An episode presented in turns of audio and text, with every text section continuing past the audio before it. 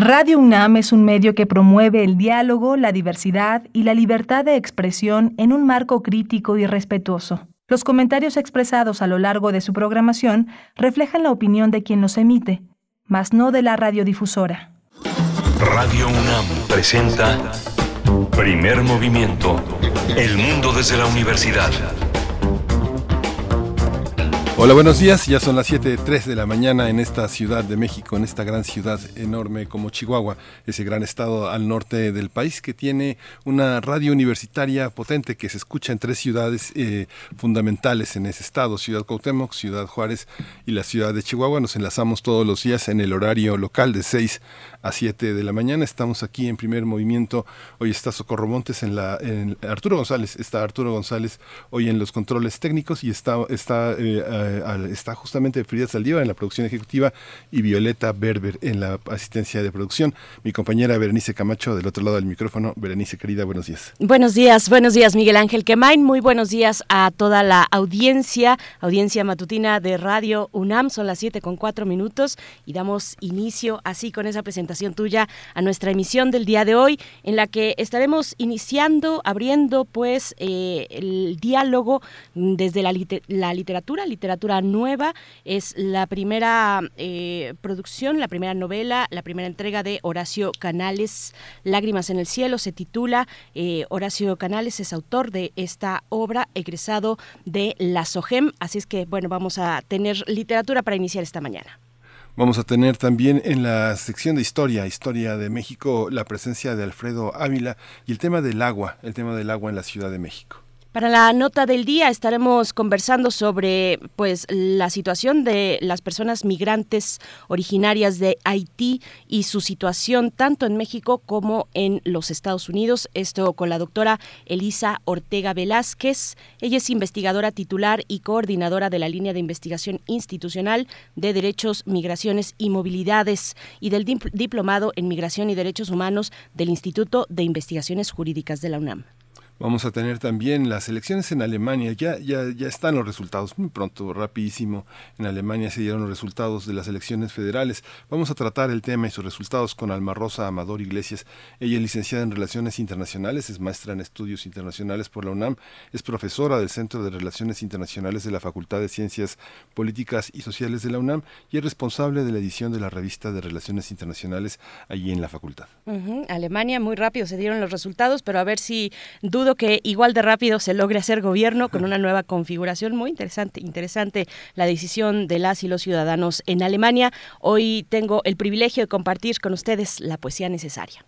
Vamos a tener también mundos posibles, el desembarco, los zapatistas llegan a Europa, eh, los zapatistas arriban a la Europa de abajo. Ese es el tema que el doctor Alberto Betancourt va a desarrollar el día de hoy en los mundos posibles. Alberto Betancourt es doctor en historia y es profesor de la Facultad de Filosofía y Letras de la UNAM.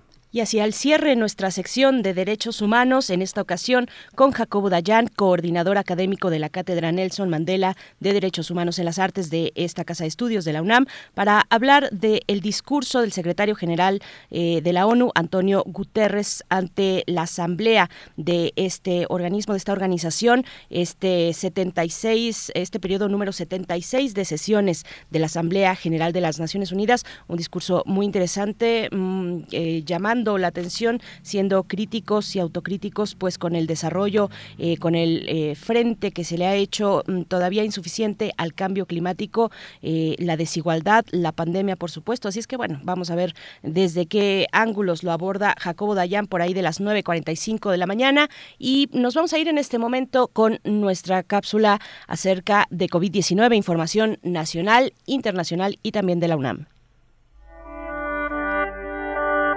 COVID-19. Ante la pandemia, sigamos informados.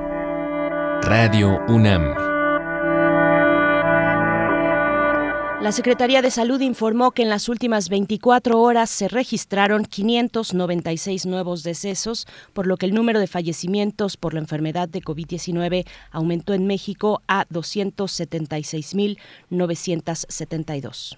De acuerdo con el informe técnico ofrecido ayer por las autoridades sanitarias, en ese mismo periodo se registraron 9.796 nuevos contagios, por lo que los casos confirmados acumulados aumentaron a 3.655.395, mientras que las dosis de las diferentes vacunas aplicadas contra COVID-19 suman ya 100.516.964. Los casos activos estimados a nivel nacional por la Secretaría de Salud son ya 62.098. En información internacional, el número de casos globales y muertes por coronavirus continuó disminuyendo la semana pasada con una estimación de 3.3 millones de nuevas infecciones, lo que representa un descenso del 10% con respecto a la semana anterior.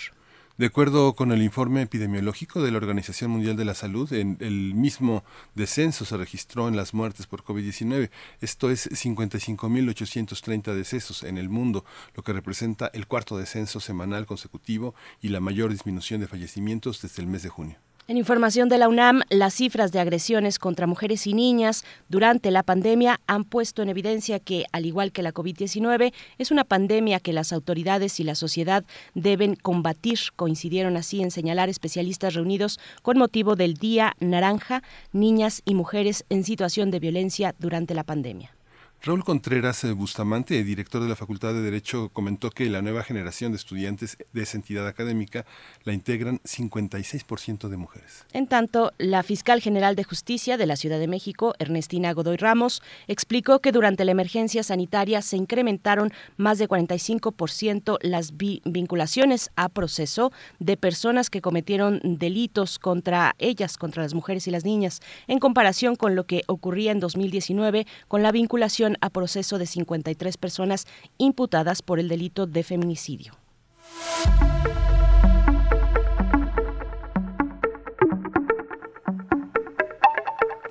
La Cátedra Extraordinaria Arturo Márquez de Composición Musical invita a la conferencia Aproximaciones y Lugares de Enunciación en Música Novohispana a cargo de la doctora en Musicología por la Universidad de California en Berkeley, Luisa Vilar Payá, quien ofrecerá un panorama general de las problemáticas, temas y repertorios novohispanos. La transmisión será en vivo y estará disponible a partir de las 5 de la tarde el día de hoy a través de las plataformas de YouTube, Facebook, Twitter e Instagram de Música UNAM. No se pierdan esta cátedra extraordinaria Arturo Márquez de composición musical y esta conferencia. Pues bueno, vamos, eh, vamos a ir con, con música, pero antes también, como siempre, invitarles a que se sumen en redes sociales, que por ahí nos demos los buenos días y también nos envíen sus comentarios. Arroba P Movimiento en Twitter y en Facebook, Primer Movimiento UNAM, 7 con 10 minutos. Vamos a ir con música, Miguel Ángel. Sí, es de Im Johnny llamando.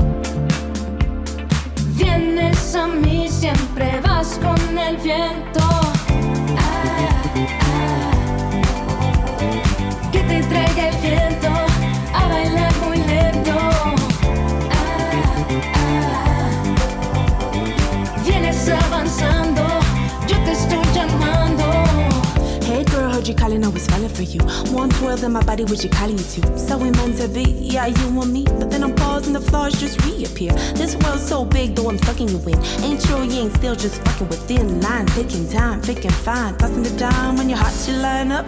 Up, up, up in the skies. The clouds you line up, the crowd your heart up. Little demons in your wing, girl, I know you like to win. In the middle, what trophy? Diamond on your story, sorry. I'm a glory box, not a thing you whip up. Primer movimiento. Hacemos comunidad en la sana distancia. Toma nota y conoce nuestra recomendación literaria. Horacio Canales es un escritor, guionista, actor y modelo mexicano. Como autor es conocido por el éxito con su primera novela publicada, Lágrimas en el Cielo, que se publicó en 2020 bajo el sello de editorial Sigel. Esta obra aborda la historia de Matthew McCartney, en un residente en Texas, que conoce a Sophie, quien se convertirá en el amor de su vida a, la temprana edad de cinco años. Esto hace pensar a Matthew que debería estar junto a ella toda la vida, por lo que plantea una vida perfecta y tranquila a su lado. Sin embargo, un fatídico día, un tráiler golpeó el auto en el que viajaban. Cuando despertó, estaba en una nueva vida y prácticamente perdió sus recuerdos, así que ahora enfrentará diversos retos en busca de sus sueños. Gracias al lenguaje eh, y formato, la historia resulta interesante, por lo que el libro se ha posicionado como uno de los más vendidos. Y vamos a conversar precisamente sobre esta que es su primera novela, Lágrimas en el Cielo, y nos acompaña el autor Carlos Horacio Canales. Horacio Canales, autor de esta obra, escritor egresado de la SOGEM. ¿Cómo estás, Horacio Canales? Buenos días, bienvenido a Primer Movimiento. Hola, buenos días. Muy bien. ¿Y ustedes cómo están?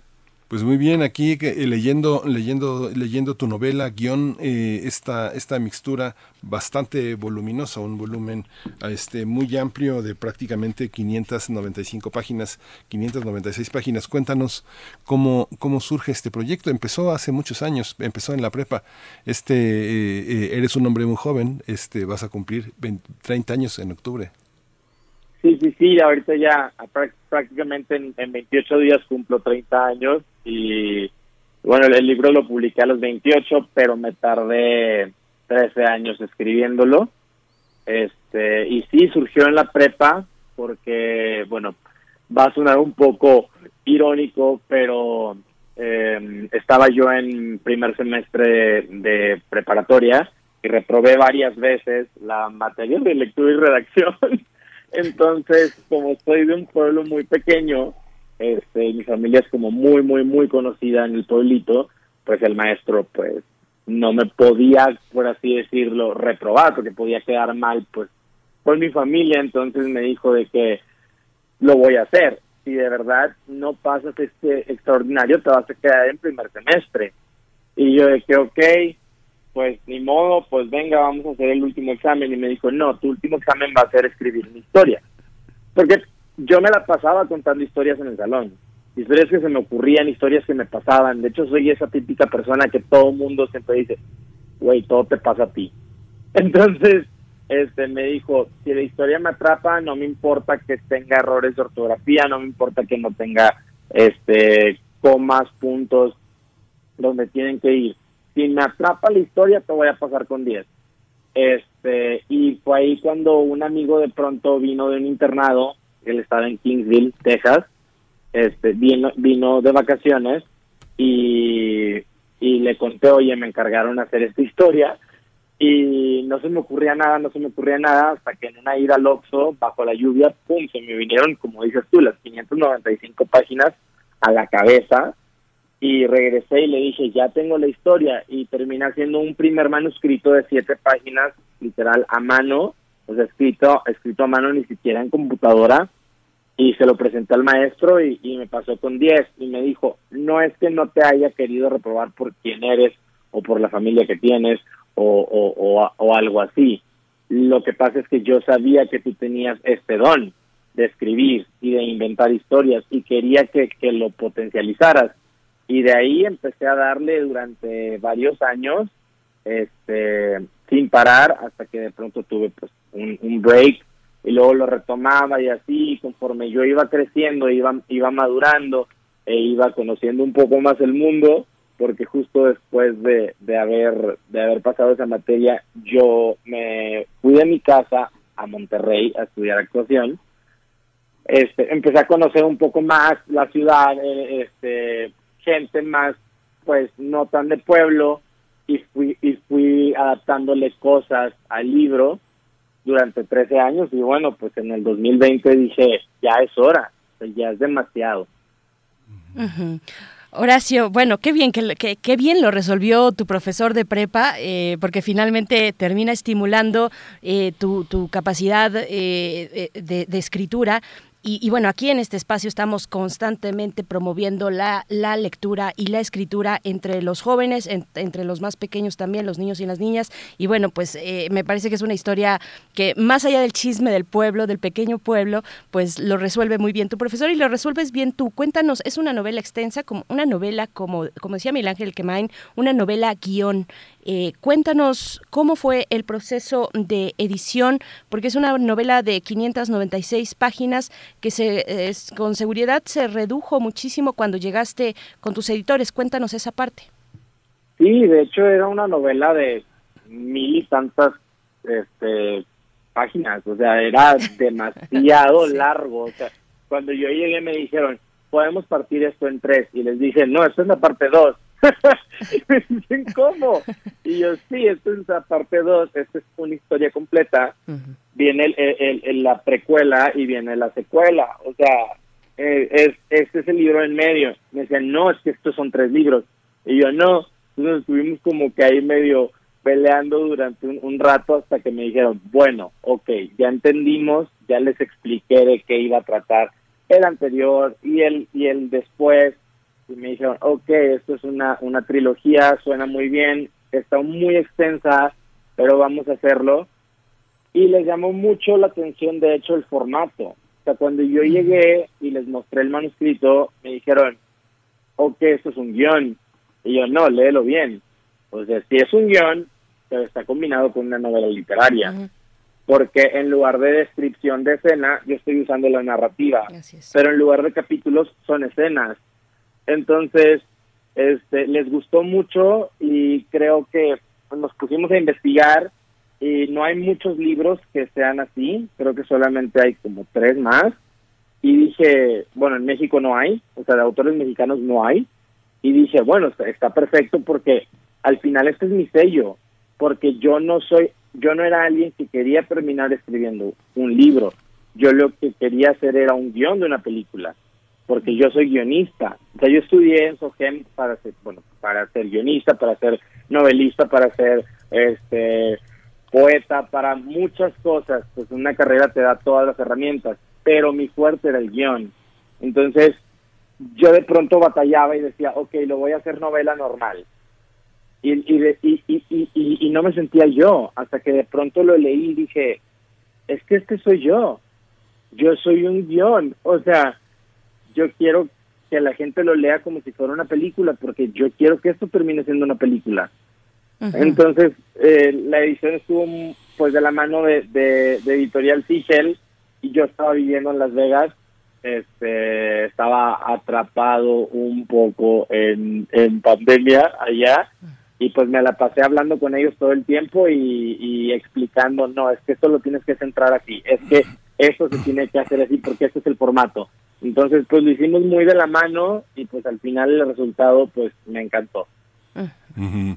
Horacio, tengo que, tengo que decepcionarte y decirte que hay una novela que es, que es, un, que es como un guion, que es una novela de un escritor de Chihuahua que se llama Víctor Hugo Rascón Banda, es un dramaturgo, tú Ah, debes es estar de conocer. y, y Volver a Santa Rosa, esa novela que pasa en el norte del país, es este un guion, no es una novela guion de un dramaturgo que siempre, eh, acá- siempre eh, a- a- arañaba la la posibilidad de hacer una dramaturgia para el cine en un mundo donde pareciera que el dramaturgo ya no es un buen este candidato a escribir eh, a escribir guiones de cine. Cuéntanos un poco cómo esta esta idea de, estru- de estructura, de pensar en una trilogía y de pensar en una novela como un este como un sándwich en medio de dos, dos momentos de una historia, este está está estructurada, cómo pensar. Es una novela que estás viendo y escuchando y al mismo tiempo escribiendo. Cuéntanos ese proceso.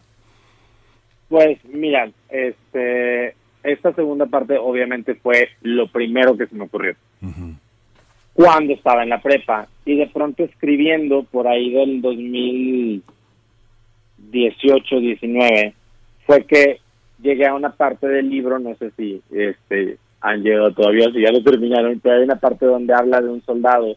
Entonces yo hice esta pequeña historia para darle un pre a mi personaje, como, ah, ya había estado mil vidas atrás buscándola. Y de pronto empecé a desarrollar esa historia en mi cabeza. Y empecé a anotar todas las, ideas y, todo, y dije, si yo lo meto a este libro va a ser ex- excesivamente largo. O sea, si ya es muy, muy largo, esto va a ser excesivamente largo. Entonces fue que empecé a crear toda la estructura del libro anterior, o sea, lo que pasó antes de que Matthew McCartney naciera. ¿Por qué llegó a ese, por qué Sophie llegó a esta, a esta fiesta de cumpleaños de él cuando es niño? Este, ¿por qué se volvieron a encontrar? Y de pronto dije, ok, el libro termina, pues como termina, quiero spoilear, y dije, tiene que haber un después, porque obviamente la gente se va a quedar con esto. Y se me fue ocurriendo también la historia que seguía, y dije, ok, vamos, vamos haciéndola. De hecho, ahorita ya tengo terminado el libro de después, o sea, el, el libro 3, este, y ya lo estamos como viendo con la editorial y todo. Ujú. Horacio Canales, yo te voy a decir algo eh, que, que- que pienso, no de tu novela, pero en general, qué mala suerte encontrar al amor de tu vida a los cinco años. Eh, es, es una jugada de la transmigración eh, que se plantea, bueno, que, que se planteará ya con la, con la primera entrega de esta trilogía, estamos hablando de la segunda, Lágrimas en el Cielo, pero bueno, cuéntanos, cuéntanos del argumento de, de esta novela. Bueno, pues es una novela romántica que habla de, de, pues, de la reencarnación de las vidas pasadas y del cómo nos aferramos muchas veces a una persona o al pasado sin darnos cuenta de lo que nos están dando en, en, en, el presente, en el aquí y el ahora, como se llama el, el cielo en, en, mi novela. O sea, es la historia de Matthew McCartney y, y Sophie que, que se conocen a los cinco años en una eh, en la fiesta de cumpleaños de Matthew y él siente esta conexión con ella muy muy muy muy grande como si ya fuera un adulto este súper enamorado y súper romántico y él no entiende por qué hasta que pues obviamente no es un spoiler este un día ellos dos mueren en un, en un, en un accidente en carretera y van a dar a este lugar que se llama el aquí y el ahora donde pues prácticamente él que es Dios te resuelve todo lo que lo que lo que no pudiste resolver en tu vida pasada y te asigna una nueva misión entonces Matthew se aferra tanto tanto tanto a encontrar a Luisa que es la nueva Sophie que rompe todos los esquemas y todas las reglas del cielo al recordar quién fue en su vida pasada y comienza a buscar al amor de su vida, que es Sophie, que ahora se llama Luisa. Ujú. Esta idea, esta idea de, del amor infantil es una, es una idea que se rechaza, pero es una idea, no sé, yo sí recuerdo a la primera niña que vi en la primaria y me gustó corriendo en un recreo. O sea, hay una parte en la que hoy se discute muchísimo el tema de las infancias trans y el tema de la sexualidad en la infancia. Justamente parte de todo este horror de las terapias de conversión es que, eh, no sé, yo tengo amigos escritores como tú que me han dicho, a mí desde que, desde que tengo uso de razón me gustan los niños. Lo que pasa es que viví en un ambiente tan opresivo que cómo decirlo, cómo decirlo este, cuando todos están esperando que te cases algún día y tengas muchos hijos. Esa parte de la infancia, de indagar en la infancia, de indagar el amor infantil, ¿Cómo, ¿Cómo resultó pensando en que también estudiaste literatura y que la guía siempre de los maestros eh, a veces es una guía, pero a veces es un obstáculo de los propios lectores de taller, de los propios compañeros? ¿Cómo entender esa parte infantil?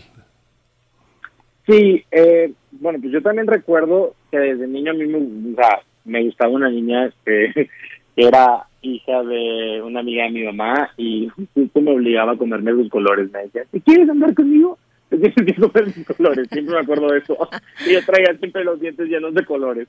Este, eh, y, y sí, la verdad es que mucha gente siento que es como tocas el tema y a mí me pasó con mi familia, me decían, oye, no, es que esto está mal, o sea, como un niño de cinco años está haciendo todo lo posible porque una niña, yo le dije a mi mamá, ¿no te acuerdas que yo me la pasaba comprándole collares en Bronzeville a esta niña? O sea, yo llegaba a una tienda y yo no veía cosas y juguetes para mí, yo veía cosas para regalarle a ella. Y era como, como un señorcito. De hecho, un poquito de eso, de, de esos recuerdos son los que alimentaron este personaje a los cinco años. Y de lo que me preguntabas de, de, la sexualidad o del o del los trans transgéneros, me dijiste. Es que te Y las infancias, las infancias trans que hoy es- se, se, toman como un, un derecho fundamental pues para las infancias, para observarlas, para dialogar con ellas. Claro, es que yo siento que, que, que, por decir, cuando yo era chiquito, y pues obviamente era de un rancho, era de, si tú hacías algo que no estuviera bien para los ojos de alguien más, era eso está mal. Y yo creo que eso dañó y afectó a muchas personas, porque crecieron con muchos complejos y crecieron con muchas como inseguridades de que es que si hago lo que me gusta voy a estar mal. Y nadie quiere estar mal. Entonces, porque pues es algo prácticamente que viene del ego, pero pues es algo muy humano, que no debería de ser. Entonces siento que ahora está bien que las nuevas generaciones crezcan más libres y que crezcan más, con más, em, ¿cómo se llama? Ah, libertad de poder expresar quiénes son sin que nadie les diga que eso está mal. Que puedan ser ellos desde un principio y se van a ahorrar mil cosas. Digo, no, yo creo que en algún momento los psicólogos van a desaparecer. Este, pero pues está bien. Pero no en este momento, Horacio Canales, No. al contrario. Al contrario, pero bueno, yo, yo decía que qué mala suerte encontrar el amor de tu vida a los cinco años, pues porque no tienes la autonomía ni los recursos en caso de que se cambie de pueblo, de rancho, de ciudad, eh, para seguir al amor de tu vida. ¿Qué tal que cambia ella? Y bueno, ya encontraste el amor de tu vida y, y el amor de tu vida es, algo muy fuerte, o sea, es, una, es, es un concepto pesado para, para un niño de cinco años, pero por supuesto que uno se enamora en, la primaria. eh, y, y bueno, es... es hablas del amor y hablas de la muerte eh, y es un clásico, ¿no? Eh, ambos temas y juntos pues más son un combo ganador, podríamos decir. Cuéntanos, eh, la religión da sus respuestas a lo que ocurre después de la vida, la ciencia pues también, también hace lo suyo, la humanidad entera buscando respuestas desde su existencia, desde el principio de la existencia. ¿Cómo fue tu camino? ¿cómo, fue, ¿Cómo fue tu búsqueda de lo que tú llamas el aquí y el ahora en esta novela Lágrimas en el cielo? Pues fíjate que la pues, como como les platicaba, la novela empezó pues por una materia reprobada, jajaja, jijiji, todo muy bien. Pero de pronto al avanzar dije, esto es una historia bonita de amor, le falta ese pequeño toque. Y en el 2015 yo recibí una de las, bueno, yo creo que la peor noticia que he recibido en toda mi vida, que es eh, la muerte de mi, de mi padre, que era una persona pues que yo admiraba muchísimo y que prácticamente tenía ya tiempo de no ver más que cinco días al año. Y pues te empiezas a recriminar y a reprochar cosas y de pronto recuerdo que a mí me hablaron en una madrugada y me bueno, ni siquiera me dijeron, yo escuché al doctor decirle a mi mamá, el mundo se me cayó, me, me fui a mi rancho, eh, llegué a la funeraria y no quería entrar a ver el cuerpo. Y de pronto era como, yo nunca se había muerto alguien cercano a mí, solo un tío, pero yo era, un niño. Entonces, es la primera persona cercana a mí que de verdad se iba y era, o sea, la primera persona cercana a mí y tu papá, ¿no? O sea, e- era muy fuerte, no fue como que, ay, se murió mi abuelita o mi abuelito y luego después un tío y pues me quedé adaptando a la muerte, no, pum, mi papá. Este, y me rehusaba mucho a ir al cajón a verlo. Y de pronto ya fui y me acuerdo que lo toqué porque estaba abierto y, y no, no sentí nada, no sentí nada, ni siquiera sentí tristeza, no sentí, o sea, de pronto dije, mi papá ya no está ahí y dije, ¿a dónde se fue? ¿Y a dónde se fue? ¿Y a dónde se fue? ¿Y a dónde se fue? Y empecé a buscar respuesta durante mucho tiempo de dónde podía estar él. Y, pero un día me senté este, en, en, en un lugar y dije, ok, la iglesia católica dice que pasa esto, eh, la cristiana dice esto, la budista dice esto, la, la, la, dice esto. Hay muchas creencias, pero hay algo que todas tienen en común. Ninguna es 100% real, ni una es 100% mentira. Todas podrían ser o no podrían ser. ¿Y qué pasó? Alguien las tuvo que haber creado. porque nadie ha estado muerto y regresó para decirnos, oye, pasa esto. Lo tuvo que haber creado alguien en la vida. Y yo dije, claro, el crear un destino a las personas que ya no están o a dónde vamos a ir cuando ya no estemos es algo que nos da ah, un alivio. Entonces yo tengo que buscar ese alivio para dónde se fue mi papá. Y fue ahí cuando empecé a pensar en el aquí y el ahora, en cómo sería, en qué pasó cuando mi papá cruzó la línea y dónde está ahora. A mí me gustaría mucho de pronto saber que él está aquí en otro cuerpo, si me entiendes, que algún día me lo puedo encontrar y, y, y sin saber qué es él, vibrar y, y, y saber que él está bien, que su alma está bien. Entonces fue así como nació. Sí, eh, Horacio, también hay una, hay una cosa que cuando yo vi por primera vez la novela me sorprendió, que es el formato de diseño tipográfico. ¿Por qué haber elegido esa tipografía y ese formato con letra tan grande como si estuviera recién mecanografiado y pegado? Pues prácticamente eso tiene mucho que ver con la editorial, pero yo sí les dije, yo no sabía mucho de libros, la verdad, o sea, yo no, no sabía mucho de, de formatos de libros y, y todo eso, estoy aprendiendo mucho con ellos. Pero yo les dije, yo quiero que sea como tipo letra de máquina y que sea grande, porque yo siempre escucho que la gente dice, este, ay, dejé de leer el libro porque no alcanzaba a leer las letras. Entonces yo les dije, yo sí quiero que sean grandes. Y aún así, mi mejor amigo tiene 49 años y me dijo, no lo he podido terminar de leer porque no alcanzo a leer las letras. Y yo, no, hombre, gigantes. Pero sí, prácticamente quienes tomaron la decisión de, la tipografía y todo, pues fue, fue mi editorial. Eh, Horacio Canales, autor de Lágrimas en el Cielo, eh, publicado por Sigel Editorial. Cuéntanos de los lectores o, de la idea del lector. Cuando a, a ti te, pasó como escritor que mientras escribías, mientras reflexionabas, pensabas, encontrabas los caminos de esta obra, estabas pensando en un lector y, co- y cómo ha sido la recepción. Pues, fíjate que al principio no estaba pensando en, lec- en un lector en especial, porque esto era un guion para una película. Yo quería vender esta película. Este, y quería que esta película se filmara y que fuera un público, no sé, juvenil y que se convirtiera en algo padre. Ya sabes, sueños de, de, teenager, ¿no?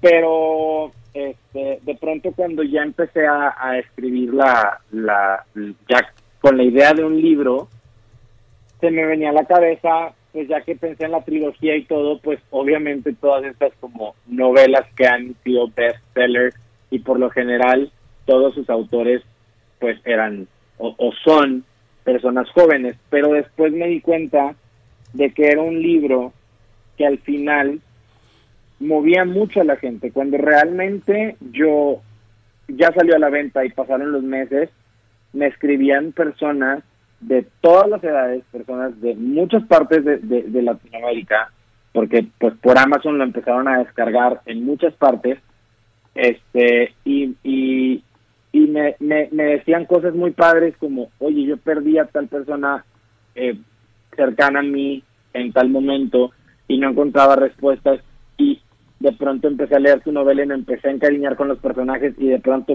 ¡pum!, supe que tenía que dejar ir, supe que esa persona debe de estar acá, supe que... Y, y me empezó a gustar, aparte, mucha gente, me ha- la crítica o la reseña que más me han dado que más me ha gustado es que sí pudieron entrar a este mundo. Me dicen, es que leemos a veces novelas y decimos, ah, es demasiado fantasiosa. La tuya es muy fantasiosa, pero algo te hace sentir que estás en Talfurrias, algo te hace sentir que estás en el aquí y el ahora, y algo te hace sentir que, que ellos existen. Entonces, eso me ha gustado y, y enfrentarme a eso me gusta porque me ha pasado de todo. Me han pasado críticas muy padres, me han pasado este reseñas muy padres que he leído, me han llegado mensajes a Instagram de personas que no conozco que de pronto entro a mi bandeja de mensajes este ocultos y tengo mensajes larguísimos de lectores de que terminé tu novela, me encantó y, y, esta retroalimentación me gusta mucho. Igual también he recibido malas críticas, tengo una muy mala en Amazon. Obviamente, pues la lees, aprendes y dices, ok, todo, cada cabeza es un mundo. A esta persona le pareció esto, no me voy a deprimir, tampoco soy perfecto, nadie es perfecto, Y pues al final creo que el no haber buscado un público en específico como lectores de, ay, estos me ayudó a poderme explayar para que fuera para todos. Horacio, hay una hay un aspecto en la literatura, en todas las literaturas de todos los países, en la que los escritores buscan ser amigos de otros escritores, buscan inscribirse en una tradición literaria, piden becas, eh, van a conferencias, presentan libros, hacen talleres, este, están en una tertulia. Hay una parte que es que es así, pero hay otra parte que hay autores muy solitarios que están en otro en otro asunto. Hay cineastas que escriben una novela o hay actores que la hacen. Eh, ¿cómo, cómo, ¿Cómo te consideras cómo te consideras tú cuando apareció la escuela de escritores de la SOGEM? Muchos eh, pensaban, pensábamos que bueno, una, una escuela de escritores se puede ir a una escuela y ser escritor, o un escritor viene de una intuición larga, vieja, en la que eh, uno llega a una escuela de escritores para eh, mostrar el trabajo que hace y, conducir la vocación. Cuando tú llegaste a SOGEM, cuando te sometiste un poco al criterio de los demás, eh, ya había en ti la certidumbre de que eras un escritor. ¿Cómo toman, cómo toman los compañeros, los demás, los maestros, que alguien llegue con una idea de novela que empezó a escribir desde muy joven, cuando todo el mundo estaba jugando al aro o al, o al- al avión, ¿no? ¿Cómo, ¿Cómo es ese proceso? Pues mira, yo a lo mejor me voy a escuchar muy mal con lo que voy a decir, pero yo siempre suelo decir lo que pienso, ¿no?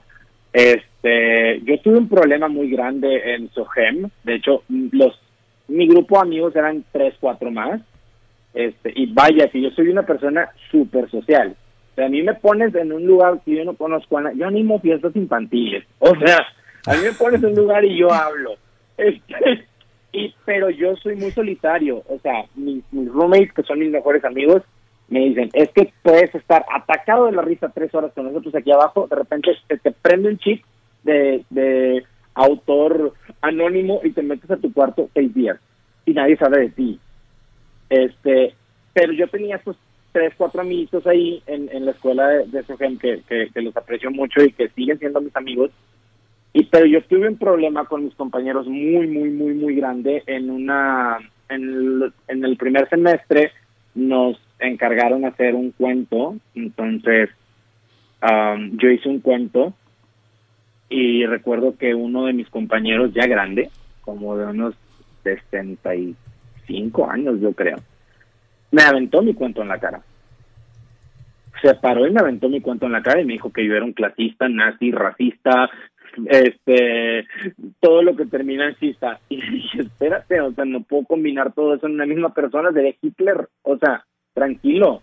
Entonces, su, su punto era, ya después nos dimos cuenta, porque atacó a muchos más de mis compañeros, era justamente eso, que él empezó tarde, porque él tenía muchos prejuicios y entonces nos veía a los jóvenes y le dábamos coraje.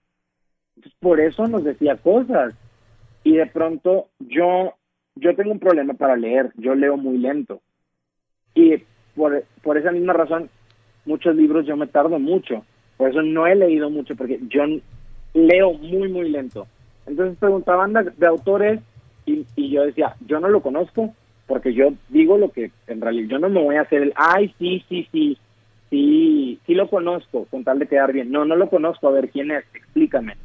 Y, es, y los compañeros pues me trataban mal, me decían, o sea, es que, pues cómo sacas buenas calificaciones o cómo te critican bien si tú nunca lees, si tú eres un inculto. Y yo decía, que yo no soy un inculto, soy una persona que tiene un problema un, un, un, un, para leer que no es no lo puedo solucionar, no se puede solucionar, es, es, es, es algo mío que me detectaron, no puedo leer rápido, mi comprensión no es igual que la tuya, pero sé escribir. Y entonces en el semestre yo hablé con todos porque pues lógicamente sí había muchos ataques en la escuela hacia mí, por muchas cosas, no me voy aquí a agarrar de, mis de mis problemas este, a hablar, pero sí les dije, un escritor, una persona que viene a esta escuela y no tiene imaginación, va a ir a transcribir cosas o va a ir a escribir noticias que están pasando.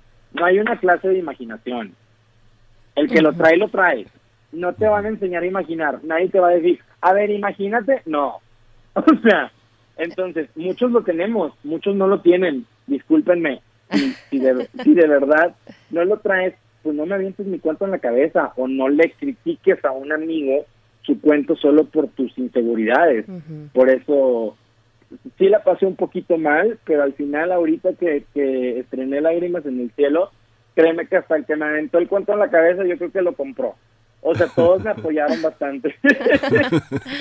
Pues Horacio Canales, eh, muchas gracias por, por esta honestidad, por ser auténtico. Eh, Lágrimas en el cielo de eh, editorial Sigel.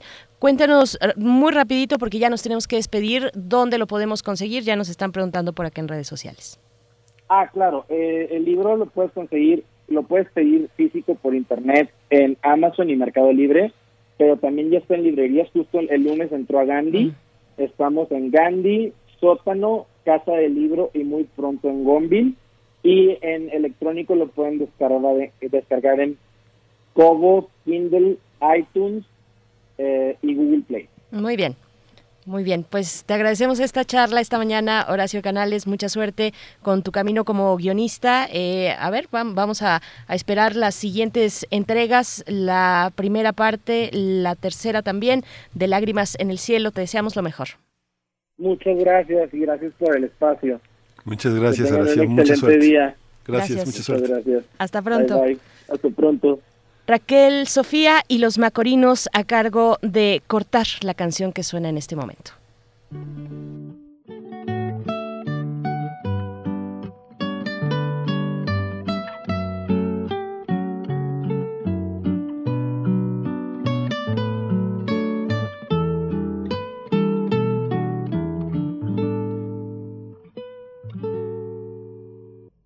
Siento que ya he estado aquí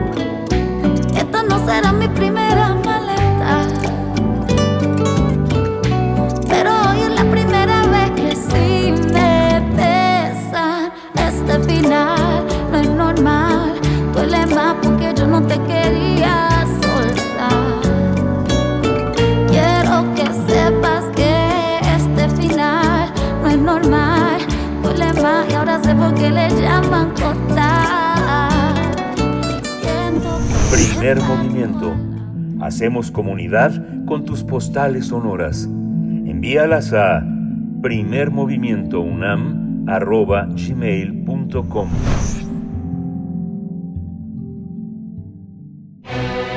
Todo es historia.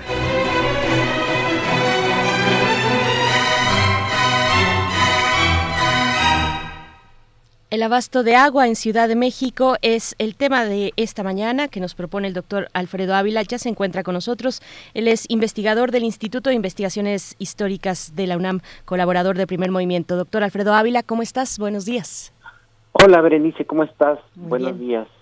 Muy bien, muchas gracias, Miguel Miguel Ángel. Hola, también. Alfredo, buenos Buenos- días. buenos Bienvenido. días. Te escuchamos. Pues um, bueno, originalmente yo pensaba hablar todavía más de la consumación de la independencia, pero debo decir que terminé harto.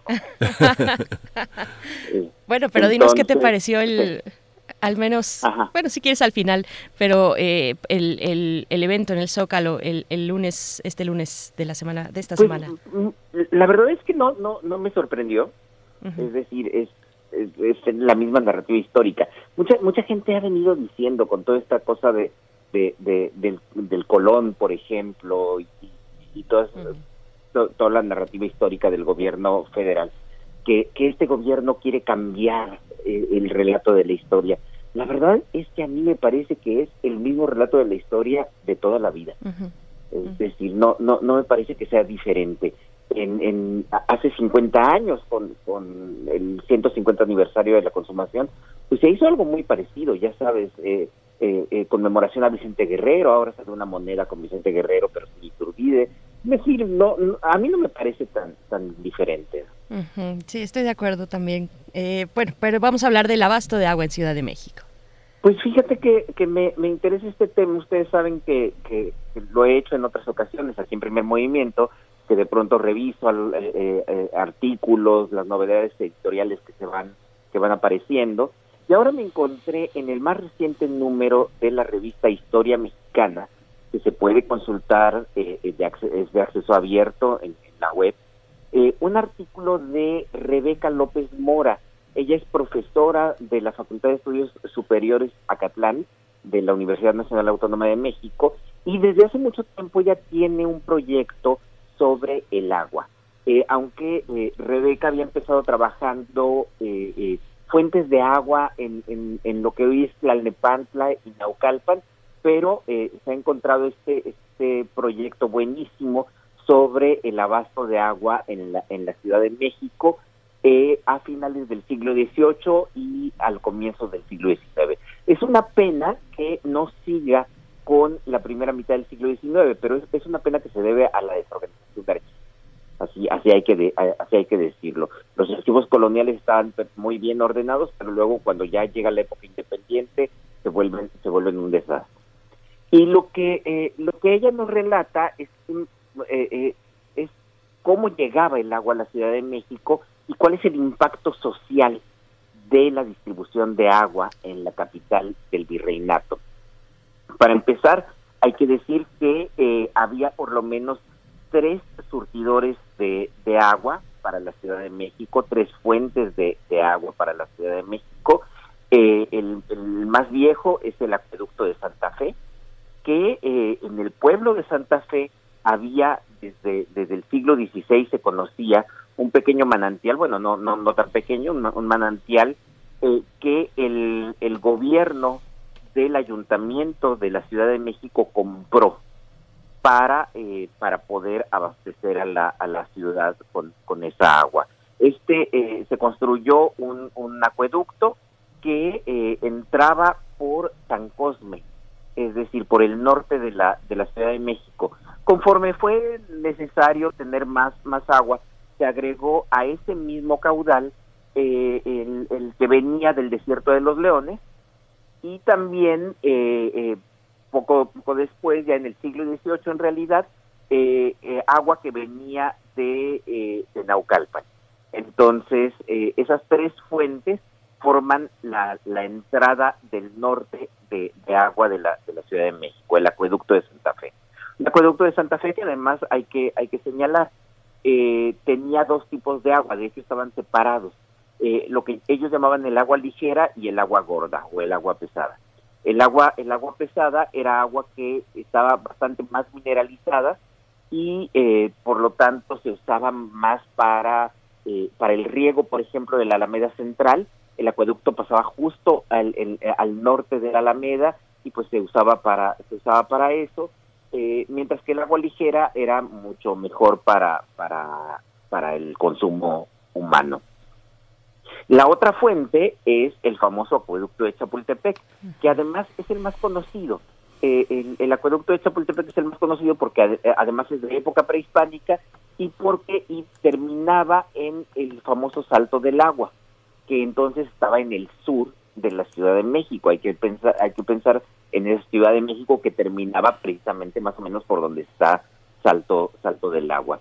Y eh, esta era de agua pesada esta era de agua muy muy muy mineralizada eh, eh, que, que, resultaba difícil para el consumo humano pero que, que también también se consumía ahora eh, estas estas dos fuentes la, la del norte la de Santa Fe y la del sur tenían destinos muy diferentes. Para empezar, la primera tenía un caudal mucho más grande. Era un caudal que, para usted, bueno, no, no, no voy a decir, en, aquella época se, usaban medidas como pajas y naranjas eh, de, agua.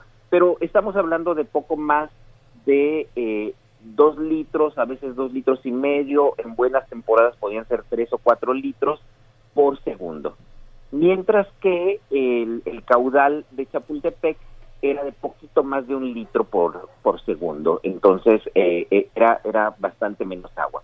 Algo interesante, las dos fuentes, las, eh, las dos acueductos que proveen de agua a la Ciudad de México venían del poniente y venían del poniente básicamente porque es una zona un poco más alta en la Ciudad de México hacia el oriente pues la Ciudad de México es lago y entonces allí era, era muy difícil traer agua, no sé, desde, desde, desde la parte oriental. Eh, en cambio, de, esta parte sí podía, sí podía venir. Eso tuvo una consecuencia en la organización urbana, y es que el agua casi no llegaba a las partes orientales de la Ciudad de México. Es decir, si pensamos en, en, en, en Candelaria de los Patos, si pensamos en todas esas zonas orientales, pues eh, allí casi no llegaba, casi no llegaba el, el agua o, llegaba con mucho menos fuerza, mucho menos presión, diríamos, diríamos ahora. Ahora, la distribución del agua no solamente se debía a estas condiciones de, los acueductos que, llegaban, por supuesto, la parte, la parte junto a la Alameda Central, pues era la que tenía mejor agua, porque llegaba el agua, tanto la ligera como la pesada de, de Santa Fe, del acueducto de Santa Fe, y allí las grandes casas, eh, las casonas, los palacios, pero también los conventos tenían mercedes de agua, por las cuales pagaban 500 pesos, es una cantidad muy importante para poder tener una fuente dentro de su casa. Esto no quería decir que el agua estuviera privatizada, eh, porque los, eh, eh, los propietarios de estas mercedes tenían la obligación de poner parte de su fuente, por ejemplo, en la esquina de su casa o en el solar de la casa para que para que la gente también pudiera tomar eh, el agua de el agua de allí. Simplemente era una merced para que la para que la salida del agua estuviera en su casa el para evitar que hubiera acueductos por esa parte eh, a flor de tierra se empezó a construir el primer sistema de tuberías de caños de agua que entraban más o menos por donde hoy está la calle de Tacuba había otro por donde hoy está la calle de, de Madero que son los que distribuyen el agua hacia el, la plaza la plaza de armas la que después sería la plaza de la Constitución. Eh, se, se, hacían estos estos caños con eh, con una cosa que se llama eh, sulaque que en realidad es pelo de cabra con manteca aceite y, cal que era lo que servía para adherir el barro con el que se hacían con el que se hacían los canales. Se había ordenado que eh, estos estos eh, eh, tuberías, por llamarles de algún de alguna manera, estuvieran del lado de las banquetas para evitar que el paso de los carruajes terminara afectándolos. Aún así, como ustedes ya podrán imaginar, aquello era un desastre y había fugas a cada rato, igual que la sigue habiendo en, en, esta capital, pues más de dos más de dos siglos después. Y ahora la, la parte que me, que, me interesa eh, eh, eh también por, por mis propios por mis propias investigaciones. El, el agua, dice Rebeca López Mora, eh, tenía distinguía tres zonas de la ciudad. La zona esta que, que, acabo de mencionar, que es por donde están estas estas calles bellísimas de palacios, de, de Madero, de, de, de Tacuba, que tiene abundancia de agua.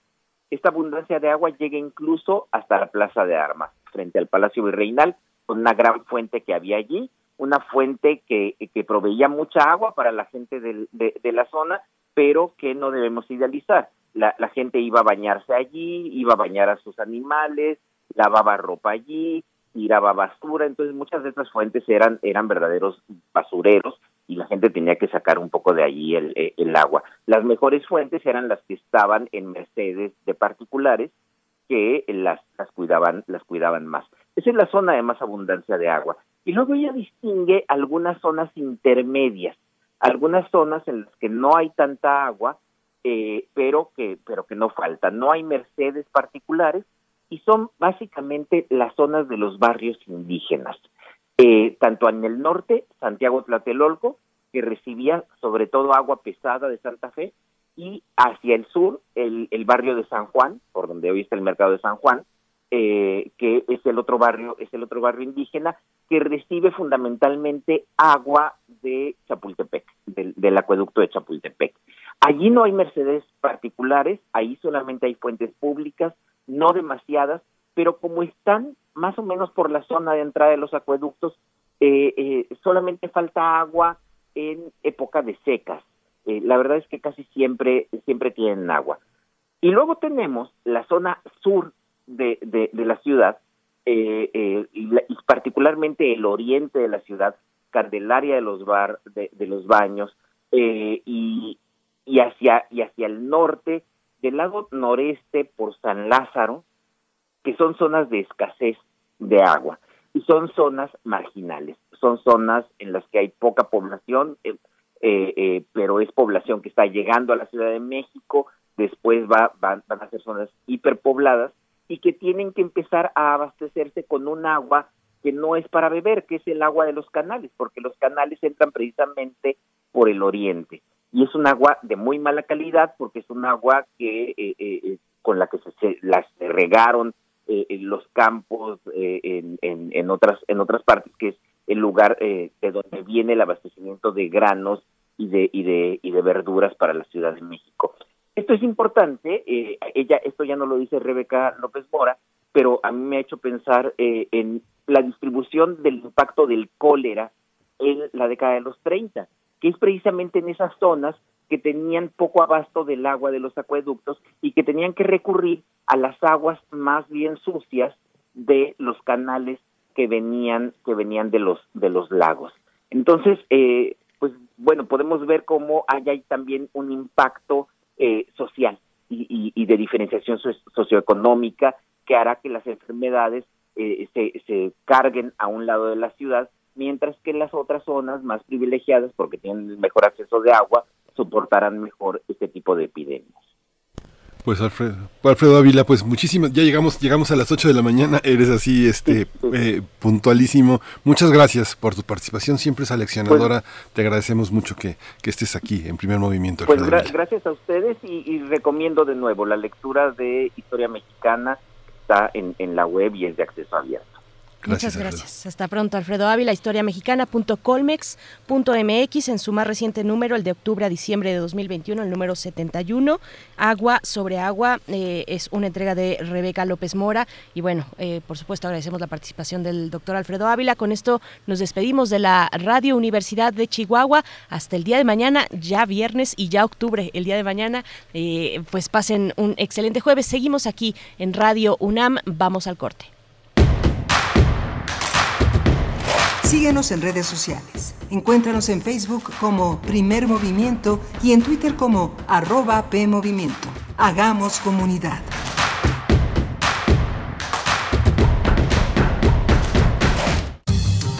La ciencia que somos. La ciencia que somos. Iberoamérica al aire. Descubre la ciencia que está presente en tu día a día a través de cápsulas, reportajes, entrevistas y reportes en vivo. Viernes de 10 a 11 horas por el 96.1 FM. La ciencia que somos. Iberoamérica al aire. Una coproducción de Radio UNAM y las direcciones de divulgación de la ciencia y de las humanidades.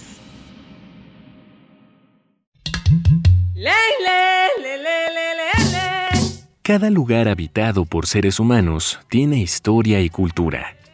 La música emerge de la tierra como un tipo de planta según el clima. Se alimenta de costumbres, ritos, instrumentos, sensaciones y pensamientos. ¿Quieres escuchar los sonidos de la tierra? iniciemos el camino sin brújula, todos los domingos de julio a las 18 horas por Radio UNAM. Conoce al mundo por su música. Radio UNAM, Experiencia Sonora.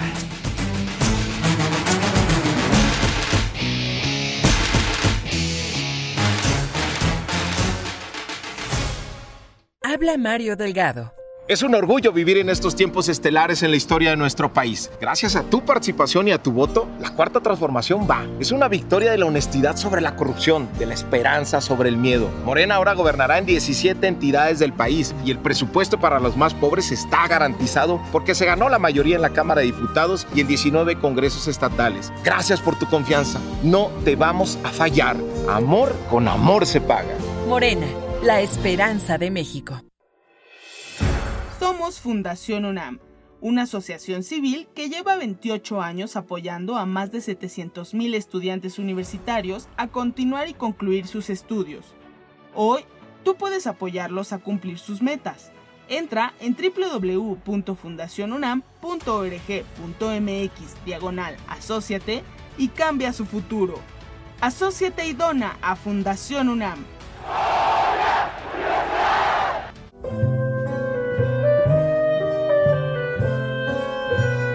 Gabinete de Curiosidades. Estrena nuevo horario. Todos los sábados a las 5.30 de la tarde por el 96.1 de FM o en radio.unam.mx y explora con Frida Rebontulet y sus almas hertzianas las sonoridades extrañas, antiguas o poco conocidas que las sombras del tiempo nos han dejado. Únete a esta expedición que lleva ya seis años al aire. Radio UNAM, Experiencia Sonora.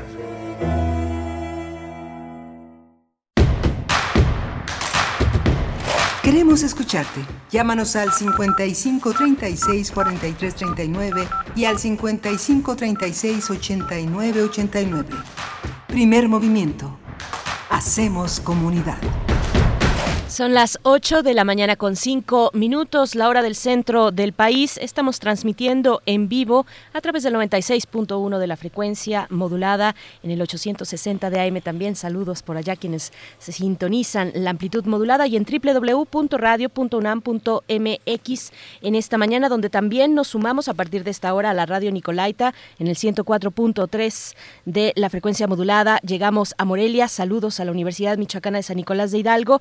Estamos en cabina, estamos, me incluyo, estamos en cabina. Arturo González en los controles técnicos frente a la consola, Violeta Berber en la asistencia de producción, un poquito más a distancia, Frida Saldívar en la producción ejecutiva y Miguel Ángel Quemain en los micrófonos. ¿Cómo estás, Miguel Ángel? Hola, Berenice. Yo también estoy en la, en la cabina, pero en otra cabina. En, tu cabina, mental. estamos en, una, en la segunda hora de primer movimiento y estamos a punto también de hablar de los migrantes haitianos y su situación en México y Estados Unidos. Una situación compleja, muy difícil, muy dolorosa, llena de historias, llena de matices, eh, de conjuntos de problemas administrativos y, y sociales, pero también con una visión que Hoy la doctora Elisa Ortega Velázquez nos ofrece, ella es investigadora titular y coordinadora de la línea de investigación institucional Derechos, Migraciones y Movilidades y también está, es responsable del Diplomado de Migración y Derechos Humanos del Instituto de Investigaciones Jurídicas de la UNAM, una, una, investigadora impecable que ha aportado muchísimas ideas y muchísimas visiones sobre el fenómeno de la migración y el punto de vista jurídico nos ayuda muchísimo a entender las eh, comparaciones, las ideas que hay en torno a una historia llena de llena de, de, retos, de desafíos y que hoy tiene uno de los más altos en, en México y en, y en esta relación bilateral. Por supuesto, son miles de migrantes los que se asentaron en semanas anteriores, en las últimas dos semanas, ahí en Ciudad Acuña, en, en, México, eh, pues esperando una posibilidad de cruzar el río, de llegar eh, desde esta ciudad fronteriza hacia Texas, pero bueno, fueron desalojados. Vamos a hablar de los detalles, por supuesto, el análisis, como ya lo mencionas, con la doctora Elisa Ortega Velázquez. Y también tendremos en la nota internacional, ah, bueno, las elecciones, los resultados de las pasadas elecciones, el domingo pasado, eh, elecciones federales en Alemania. Pues sí, muy rápido, como decías, muy temprano, muy rápido se dieron los resultados, pero eh, hay que ver cómo avanzan las posibilidades de formar gobierno. Termina la era eh, Merkel, la era de Angela Merkel. Su partido pues queda en segundo lugar, una derrota importante. Y bueno, estaremos conversando sobre estos resultados resultados, las proyecciones, lo que significa pues que Alemania esté en, este momento en temas domésticos cuando eh, regionalmente y también pues en su relación con los Estados Unidos eh, eh, estemos presenciando un momento pues tan complejo de, de, cierta tensión también con este acuerdo de AUKUS entre Estados Unidos, Gran Bretaña y Australia. Pues bueno, vamos a hablar con la profesora Alma Rosa Amador Iglesias. Ella es licenciada en Relaciones Internacionales, maestra en Estudios Internacionales por la UNAM y profesora del Centro de Relaciones Internacionales de la Facultad de Ciencias Políticas y Sociales también de la UNAM, donde dirige y es responsable de, bueno, es responsable de la edición de la revista de Relaciones Internacionales. Así es que, bueno, ahí los temas para la hora que ya corre, de 8 a 9 de la mañana aquí en Primer Movimiento.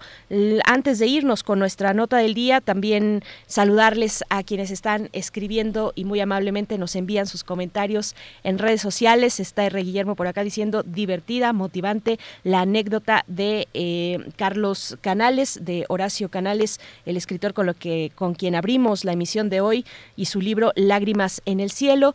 Dice R. Guillermo, de haber reprobado lectura y redacción en prepa, los puntos y comas, apoyo, los, eh, apoyo del profesor, luego escalar hacia la cumbre. Me hizo recordar una güerita en cuarto de primaria con su libro Iniciamos el mes de los muertos. Buen día. Gracias, R. Guillermo. Bueno, en fin, gracias a todos ustedes. Elene Velázquez también está por acá. Yo no sé si nos está escuchando desde Nuevo León o si anda por acá en Ciudad de México. Por ahí me enteré, Selene. Cuéntanos, por favor. Dice, está buenísima la selección de hoy con Alfredo Ávila sobre el agua. Mi abuelo, que era de Venegas en San Luis Potosí, solía hablar del agua gorda, de algunas eh, norias o pozos de por acá y hacía la diferencia de donde sí se podía y no, y donde no se podía tomar, igual en Guanajuato con agua pesada. Bueno, pues varios comentarios, igualmente Flechador del Sol anda por acá, Miguel Ángel G. Mirán, eh, Salo San también, y Mayra Elizondo dice, anotado, eh, pues la recomendación literaria de Lágrimas en el Cielo, Horacio Canales. Y bueno, al rato les comparto más a profundidad este comentario de Mayra Elizondo, porque en este momento, cuando son las 8 con 10 minutos, nos vamos con nuestra nota del día. Vamos. Primer movimiento Hacemos comunidad en la sana distancia. Nota del día. Desde hace unos meses, algunos haitianos huyen del caos económico, político y social en su tierra natal, por lo que atraviesan Centroamérica y México con la esperanza de llegar a Estados Unidos y lograr una vida mejor. Sin embargo, miles de personas migrantes fueron desalojadas de un campamento fronterizo entre las ciudades del Río, en Texas, y Ciudad Acuña, en México. La semana pasada, el Departamento de Seguridad Nacional de los Estados Unidos informó que se habían encontrado casi 30 mil migrantes eh, en, del río en las últimas dos semanas, pero que ya, eh, pero ya que no quedaba ninguno en el campamento hasta el momento de hoy. Algunos fueron trasladados en avión a su país y otros se quedaron en México para encontrar trabajo. Ahora buscan regularizar muchos de ellos su estatus en nuestro país y esperar una nueva oportunidad de vida. Miles de ellos se han dispersado por el norte de México en las últimas semanas. En Monterrey, por ejemplo, se han reunido miles de personas de origen haitiano al grado de saturar los refugios. Lo mismo ocurrió en la central de autobuses de Tampico, en Tamaulipas. La Comisión Mexicana de Ayuda a Refugiados, la COMAR, ha registrado un incremento exponencial de solicitudes. Tan solo en lo que va de este año, unos 19.000 haitianos han solicitado asilo en nuestro país. Hasta agosto, el número de aplicaciones hechas por migrantes de este país, de ese país, registró un incremento del 56% comparado con las recibidas entre 2013 y 2020. Vamos a conversar sobre esta situación de personas migrantes haitianas en México y en Estados Unidos. Y hoy está con nosotros, como se lo habíamos anunciado, la doctora Elisa Ortega Velázquez. Ella es investigadora titular y coordinadora de la línea de investigación institucional Derechos, Migraciones y Movilidades y del Diplomado en Migración y Derechos Humanos del Instituto de Investigaciones Jurídicas de la UNAM. Doctora eh, Elisa Ortega, bienvenida. Mucho gusto que esté aquí en primer movimiento. Hola, ¿qué tal? Muy buenos días a todas y a todos. Gracias, doctora Elisa Ortega, bienvenida. Mm, bueno, le pregunto cómo, cómo explicar esta nueva ola migratoria desde Haití, eh, cuál es la situación de estas personas que se apostaron, que se asentaron en el norte de nuestro país. Bueno, eh, yo creo que tendríamos que primero considerar que esta afluencia masiva de personas haitianas pues tiene lugar de un lado en el grave deterioro de las condiciones políticas, económicas y de seguridad que Haití pues eh, desarrolla o experimenta desde hace ya varias décadas, no es algo eh, reciente. Pero ah, de otro lado hay que señalar que esta situación de crisis social, política, económica se ha recrudecido sin duda alguna por los desastres naturales ocurridos este año en Haití, ¿no? Que ha provocado un desplazamiento forzado, pues muy muy grave en esa región, en ese país, ¿no? personas desplazadas por causas eh, medioambientales, desastres medioambientales, ¿no? Que hace que tengamos ahora una situación, pues, humanitaria de emergencia muy grave con esta con estas personas que buscan, pues, eh, salvar su vida. No, no pueden estar en esa región que por ahora es muy, muy peligrosa. Hay una, hay una visión que la política eh, mexicana de, de, esta movilidad pueda atender. Ahí eh, eh, señalábamos en la introducción que este incremento de pues de más del 50% de solicitudes y de presencia de migrantes eh, obliga a repensar lo que se está haciendo en nuestro país para enfrentarlos, para acogerlos, para poder distinguir los diferentes tipos de población que están entre nosotros, niños, mujeres, hombres, distintas edades, distintas condiciones de salud. Estamos en ese, en ese momento en posibilidades de hacer esas distinciones tan necesarias en materia de derechos humanos. Pues yo creo que el marco jurídico en materia de migración y de asilo nos permitiría dar cabida a todas estas personas que son eh, desplazadas forzadamente, en este caso de Haití, a través de distintos mecanismos jurídicos. Tenemos las visas por razones humanitarias, tenemos el otorgamiento de la condición de personas refugiadas, que todas estas personas sin duda cabrían en la definición de una persona que eh, solicita la condición de refugiada. ¿no? ya sea a través de la eh, definición ampliada de quién es una persona refugiada de la Declaración de Cartagena o de acuerdo a lo que, eh, como manera complementaria lo que señala la Convención sobre Refugiados de 1951. Además tenemos otro mecanismo que es la protección complementaria que está prevista en la ley de asilo, que es para aquellas personas que no cumplen cabalmente, digamos, con los requisitos para obtener la condición de persona refugiada en nuestro país. Entonces, en primer término, tenemos los mecanismos jurídicos eh, o las figuras jurídicas para dar cabida y acogida a todas estas personas que buscan protección internacional eh, de, manera formal. El problema es la práctica, que tenemos instituciones rebasadas que año con año incluso ven eh, disminuido su presupuesto a pesar de las proyecciones que se hacen cada año, que México cada vez es más visto, y especialmente por poblaciones como la haitiana, como países de destino. Ya no tanto como de tránsito, como quizás podríamos pensarlo en el caso de los centroamericanos, ¿no? que ven a México como un paso obligado, obviamente por razones geográficas, para llegar a Estados Unidos. Los haitianos, de otro lado, vemos que ven a México como una opción viable, como un país de destino. Sin embargo, eh, creo, desde mi muy particular punto de vista, que sigue faltando voluntad política para reforzar el presupuesto, por ejemplo, de la Comisión Mexicana de Ayuda al Refugiado, desatorar los procesos de, eh, de solicitud de la condición de refugiado, no también obviamente hay eh, problemas quizás en, el reglamento de la ley de asilo, este, cosas que se podrían solventar, pero que creo que sigue faltando voluntad política del Estado mexicano para poder eh, pues realmente ayudar a estas personas. Eh, doctora Ortega, ¿y qué pasa con, con, la gestión del otro lado, del otro lado del río, desde Estados Unidos y también en el punto de cruce con Texas? Bueno, pues eh, lo que seguimos viendo y a una manera de continuidad de la política de Donald Trump, especialmente iniciada cuando eh, empieza la pandemia por COVID-19, pues es este desalojo, estas repatriaciones sumarias y estas negaciones de solicitar asilo en la frontera sur de Estados Unidos, ¿no? Eh, como ya habíamos platicado en otras ocasiones eh, aquí en Primer Movimiento, México es y, juega un papel fundamental en esta parte de la política migratoria estadounidense. Es, un brazo ejecutor desde mi perspectiva eh, y, sumamente útil para Estados Unidos para, para, digamos, redireccionar a esta migración forzada que intenta pedir asilo tanto en Estados Unidos como en México. Entonces vemos que a estas personas se les niega el asilo, eh, tanto en el vecino país del norte como aquí en México, ¿no? Vemos repatriaciones, eh, desalojos de, haitianos, por ejemplo, ahorita en Texas, ¿no? Eso lo vimos el día de ayer y vemos cómo México colabora, colabora de manera muy, muy eficaz desde hace ya varios años, lo cual, eh, pues obviamente se ha intensificado a partir de la pandemia y la aplicación del título 42 en Estados Unidos, eh, que permite que a las personas que quieren solicitar asilo se les niegue la posibilidad de hacerlo eh, a raíz de la emergencia sanitaria.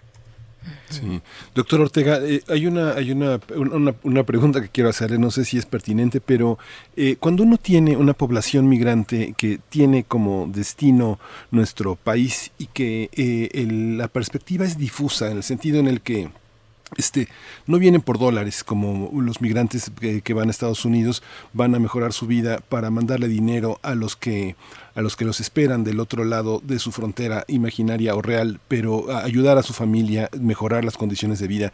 Pero cuando se tiene un país como el nuestro, tan diverso, tan complejo, con una capacidad tanto de rechazo como de solidaridad, hay una perspectiva distinta. Hay mecanismos sociales eh, eh, desde la administración pública para acoger a personas que vienen con esas características de migración. No sé, cuando llega el exilio español, pues llegaron grandes maestros, llegaron editores, traductores, eh, profesores, en una población tan diversa, con, una, con una composición tan diversa también, ¿cómo se integran? ¿Tenemos capacidad institucional para abrazarlos, para acogerlos, para reconocerlos, para integrarlos?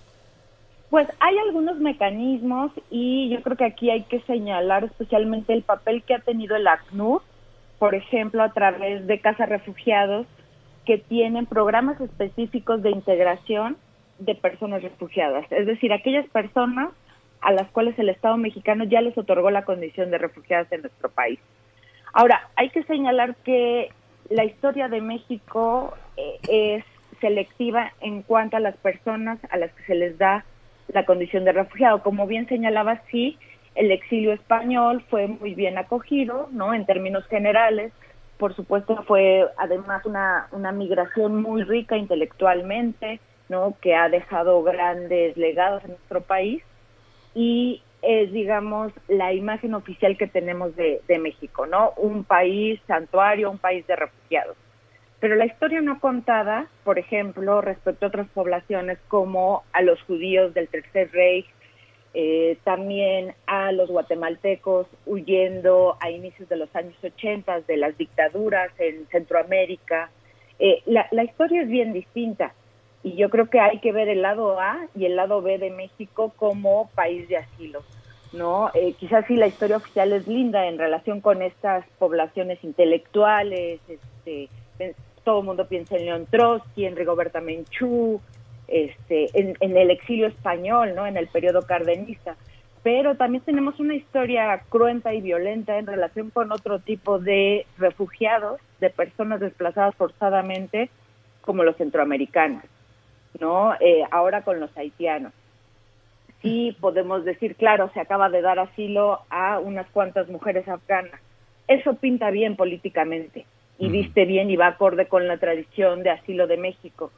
Pero yo creo que el grueso es a la población a la que no se está dando protección internacional y necesitada, como la haitiana, ¿no? como la centroamericana. y, eh, y los mecanismos podrían ser mejores, los mecanismos institucionales. Pero me parece, y de nueva cuenta, que falta voluntad política para asignar el presupuesto necesario, por ejemplo, a Comar. Eh, el ACNUR no puede hacer todo. El ACNUR es un organismo internacional que, por supuesto, aporta mucho, ¿no? Este, pero no podemos dejar toda la carga ni a ACNUR y mucho menos a sociedad civil. Sociedad civil es otro sector que, carga muy fuerte con, eh, con el tema de personas refugiadas, pensemos en ONGs como Sin Fronteras, ¿no? Toda la chamba que hacen, por ejemplo, en asesoría a personas que, que quieren solicitar la condición de refugiado aquí en México, porque es bien complicado que una persona sin asesoría jurídica obtenga de manera cabal la condición de refugiado en México. El proceso para pedir asilo en México es oscuro, complicado, ¿no? Incluye alrededor de siete leyes, reglamentos, entonces necesitan asesoría jurídica. Entonces no es fácil, como podríamos pensarlo, obtener asilo aquí en México.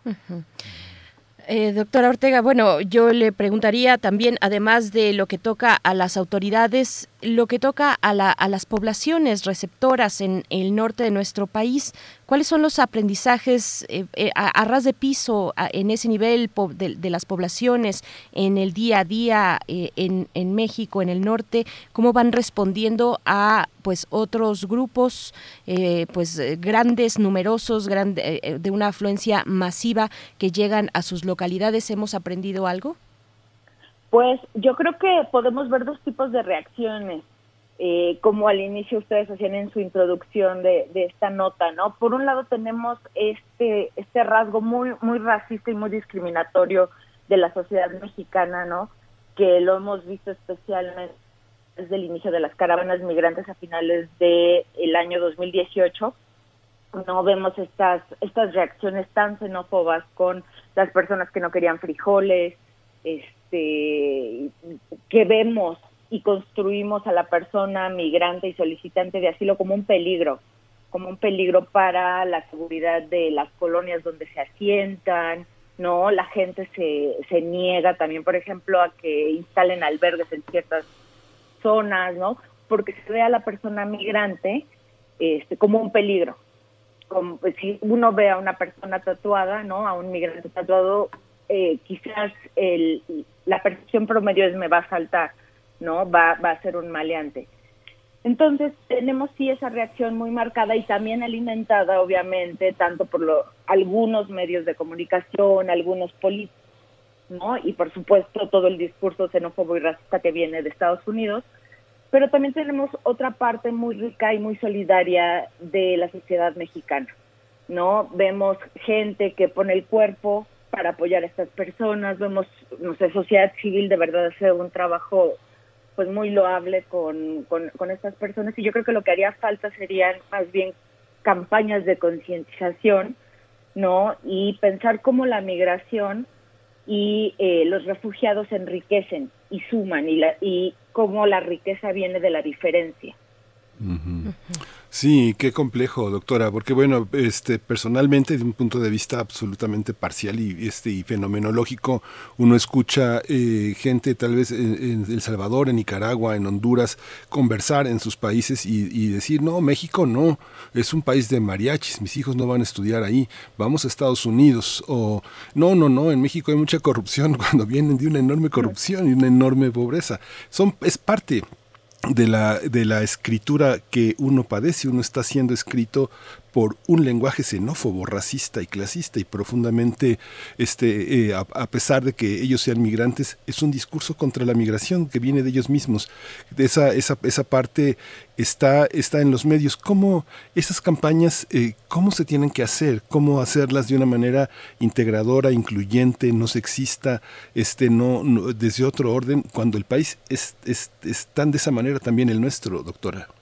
Pues en el caso de nuestro país, yo creo que tendríamos que mirar a nuestra propia historia como un país tradicional de emigrantes, ¿no? De personas que forman parte importantísima en el sector laboral y cultural en Estados Unidos.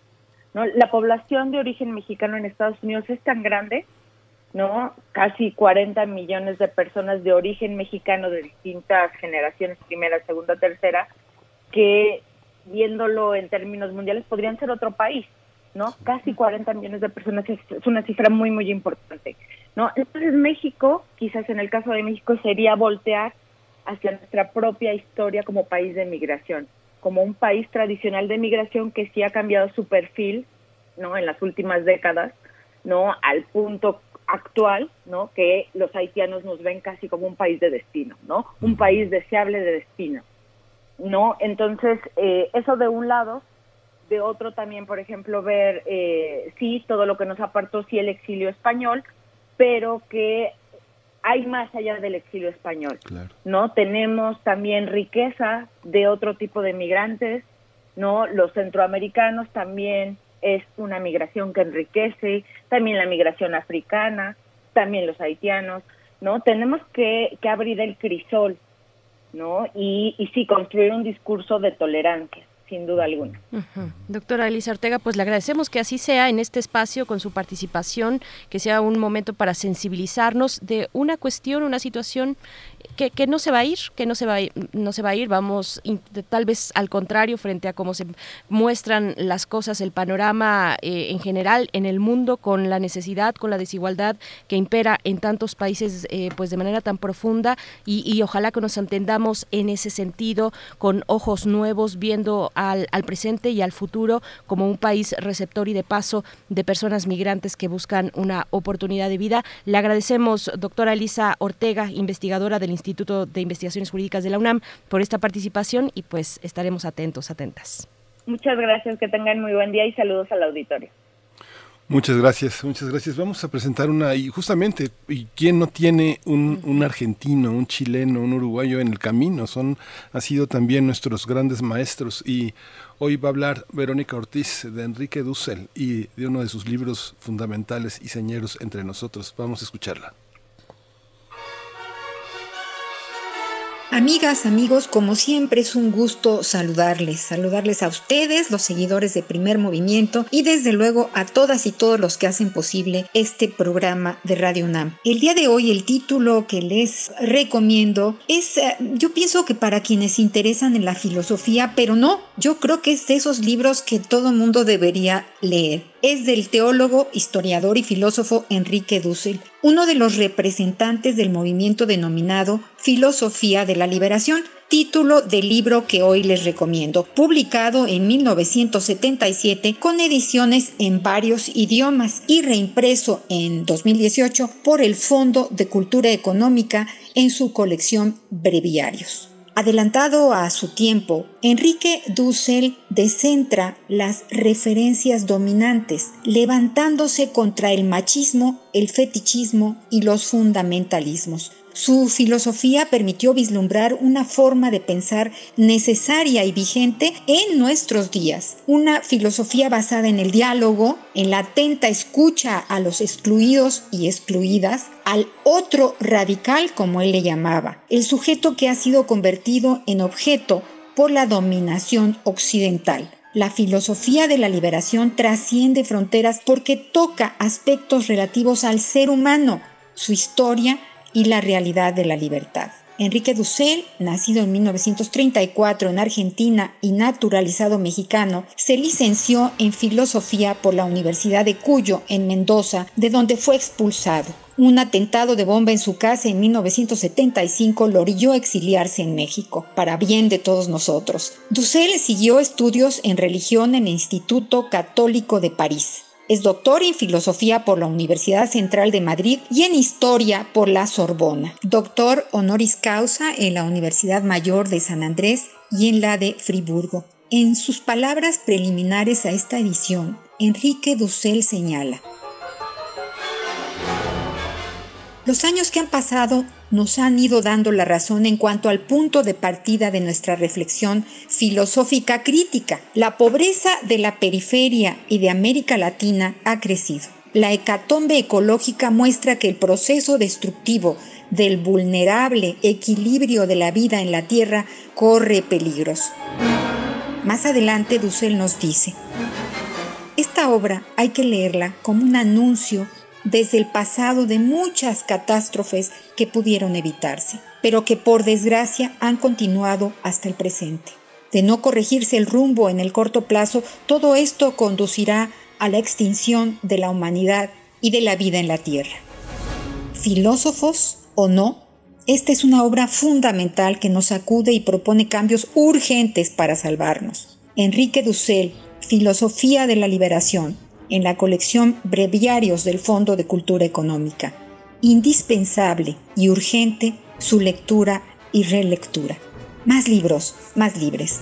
Por una república de lectores. Hasta la próxima.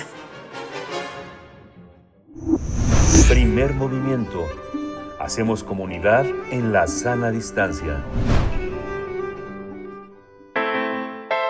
Nota Internacional.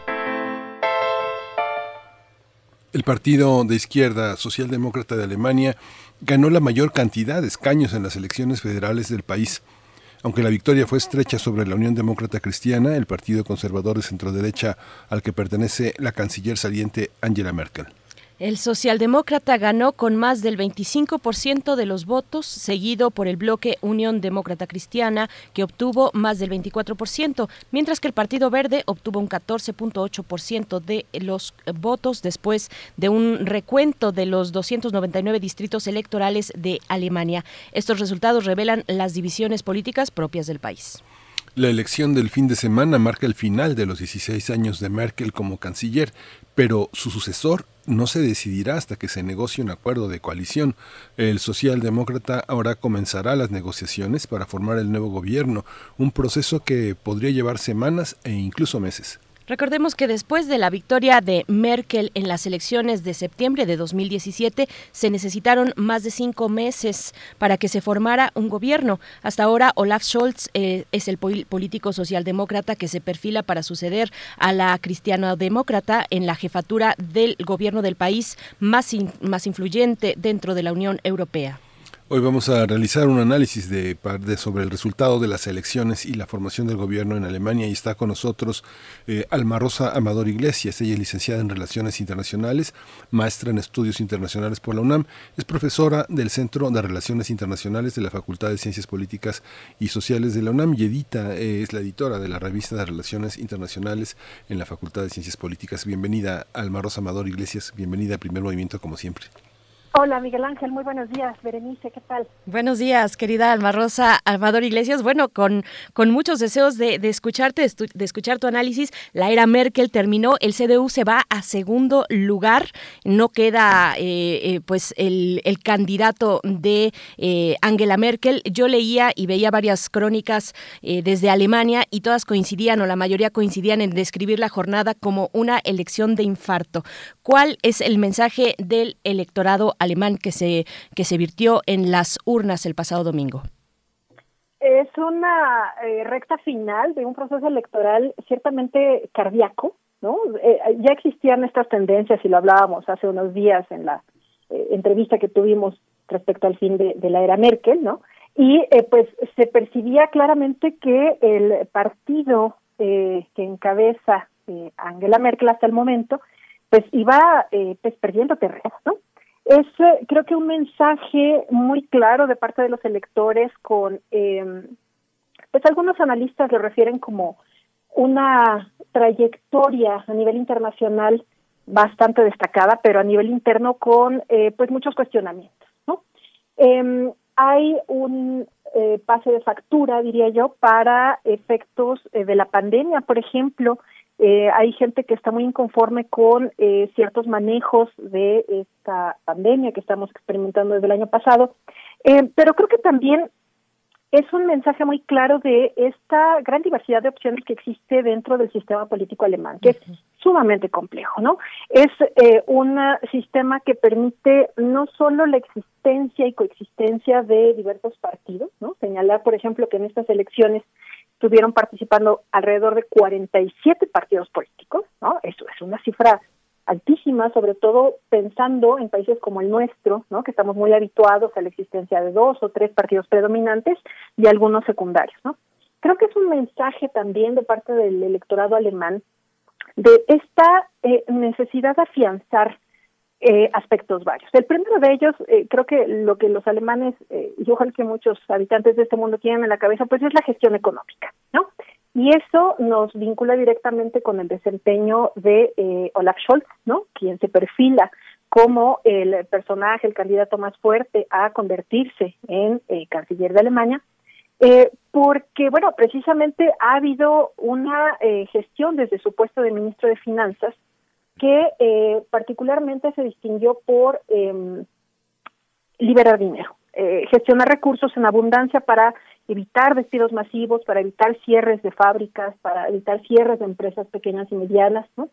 Eh, pero creo que también pasa otra cosa, es muy curioso ver que los votantes, particularmente de 65 años en adelante, que tradicionalmente habían votado por el partido de Angela Merkel, el, el, CDU, ¿no? que va en alianza con el CSU, ahora cambiaron su preferencia de voto y se fueron con eh, los socialdemócratas. El SPD, eh, el candidato de, que está que el candidato eh, Olaf Scholz, ¿no? Entonces, creo que creo que también hay una lectura interesante que deberíamos hacer eh, incluso a nivel generacional, ¿no? Me parece que este este sector de la población pues está eh, recordando, está remembrando estas grandes glorias de la socialdemocracia europea de los años 80, por ejemplo, de los años 70, y me parece que ahí también hay, varios mensajes. Eh, para muchos, Angela Merkel, bueno, tampoco es que haya hecho mucho por impulsar a su partido. Hay que señalar que eh, en, este esquema político de los alemanes, eh, la clave está en las coaliciones. La clave está en la negociación, en la creación de bloques eh, que aunque en términos ideológicos parece que no hay gran coincidencia, en términos prácticos, en términos de administración y gestión de asuntos de gobierno, de iniciativa legislativa, pues es necesario acceder a, estos mecanismos. Eh, Angela Merkel originalmente había impulsado eh, la candidatura de una mujer para eh, dirigir no solamente el partido, sino eh, lanzarse como su virtual sucesora. Estamos hablando de Annegret Kramp-Karrenbauer, y eh, pues hay que señalar que esta mujer eh, finalmente primero acepta esta, este relevo, no esta posibilidad de suceder a Angela Merkel en el, en el liderazgo, pero a partir de ciertas crisis, ciertas eh, faltas de apoyo dentro del mismo partido, ella termina retirándose, ¿no? Y es una figura importante, pero además es un mensaje que habla de que dentro del mismo partido demócrata cristiano, bueno, pues tampoco están tan afinadas las piezas, ¿no? Entonces, creo que son varios los mensajes que se están enviando desde el electorado y, eh, bueno, estamos eh, viendo todavía el conteo, los ajustes, sobre todo muy atentos a la generación de estas coaliciones, de estas alianzas, porque es de ahí de donde va a salir precisamente la propuesta de canciller. Y destacar también para entender un poquito el proceso, que eh, ese sistema político alemán, pues, eh, por supuesto que difiere mucho del nuestro, ¿no? Aquí ejercemos un voto directo que ciertamente se encamina a elegir eh, presidente de la República, pero senadores, pero diputados, eh, eh, tanto a nivel federal como local. Hay que destacar que en Alemania lo que se votó el domingo fue la renovación del Bundestag, el Parlamento, la Cámara Baja, que es eh, pues donde se da toda esta eh, reunión de intereses y donde creo yo que está latiendo el corazón de la vida política de Alemania. Se elige también a nivel estatal el, em, en el caso de Berlín y Mecklenburgo, en Pomerania Occidental, se renuevan también los parlamentos. Entonces, estamos hablando de em, un proceso en donde la clave está la definición política de los integrantes del Parlamento, porque son ellos, los diputados, los que se van a dar a la tarea de proponer y en todo caso elegir, por supuesto, al siguiente canciller. eh, hay eh, también este empate, ¿no? Esta existencia de un jefe de Estado, que es el presidente, que no cambia, que se mantiene hasta ahora, y que eh, está coexistiendo con la figura del jefe de gobierno, que es precisamente el canciller. Canciller que se encargará, como lo hizo Angela Merkel y otros eh, predecesores, de estas gestiones, negociaciones políticas, esta eh, apuesta por alguna iniciativa eh, legislativa. Esto es, la figura del jefe de Estado difiere particularmente del jefe eh, de gobierno y eso es la cosa que hay que entender también. Entonces, eh, el, el, proceso electoral de Alemania, bueno, nos ha dado unos, unos datos bárbaros porque si bien sabíamos que eh, la CDU, en coalición con eh, la, la, CSU, el, el, la coalición que, que, mantuvo en los últimos tiempos a Angela Merkel en el poder, iba a la baja. Bueno, también hay que reconocerles que en las últimas semanas, la, la, los últimos 10 eh, días aproximadamente, hubo un repunte, ¿no? Que no alcanzó para eh, alcanzar a eh, los socialdemócratas, pero que finalmente hubo ahí una resistencia a dejar perder el, voto, ¿no? Eh, Ahora mismo la clave estará entonces en acercarse con otros dos partidos que son muy importantes y que eh, han ganado espacio también dentro del Parlamento. Me refiero al Partido de los Verdes, eh, donde la, candidata fue Annalena Baerbock, y el Partido Democrático Libre, ¿no? los liberales, como son conocidos en la jerga, el FDP, en la figura de Cristian Lindner. Em, ambos, bueno, están eh, gozando de una preferencia electoral que va del 11% aproximadamente en el caso de los liberales al 15% en el caso de los verdes. Son ellos dos los que van a ser el fiel de la balanza. Ya desde el domingo eh, se eh, expuso esta exaltación, este dedicarle un espacio muy relevante a los verdes y a los liberales, porque se sabe que son ellos los que van a lograr hacer esta gran coalición que finalmente consolide en una mayoría que permita proponer y consolidar a Olaf Scholz como esta figura eh, de, canciller.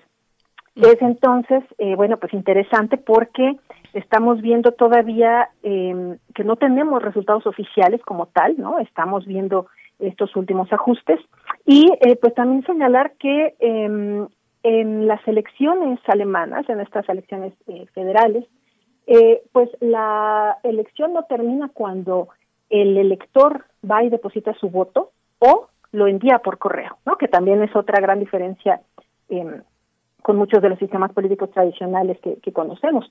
La misma noche del domingo, tras las elecciones, se realiza lo que es conocido como la elefante en runde, ¿no? La ronda de los elefantes, que son este debate televisivo con los candidatos de las principales fuerzas políticas, donde ya se empieza a perfilar en concreto qué tipo de alianzas se van a desarrollar y quién se va a juntar con quién en el Parlamento. Entonces, es un fenómeno, eh, Berenice, Miguel Ángel, eh, bien, bien interesante lo que estamos viendo, porque claro, sí, vemos el término de 16 años de la gestión de una mujer muy fuerte, muy peculiar, como señalamos hace unos días, eh, pero eh, también es esta posibilidad de renovación del espacio político alemán, que creo que particularmente en el ámbito de lo internacional tiene que interesarnos. ¿no? Por supuesto.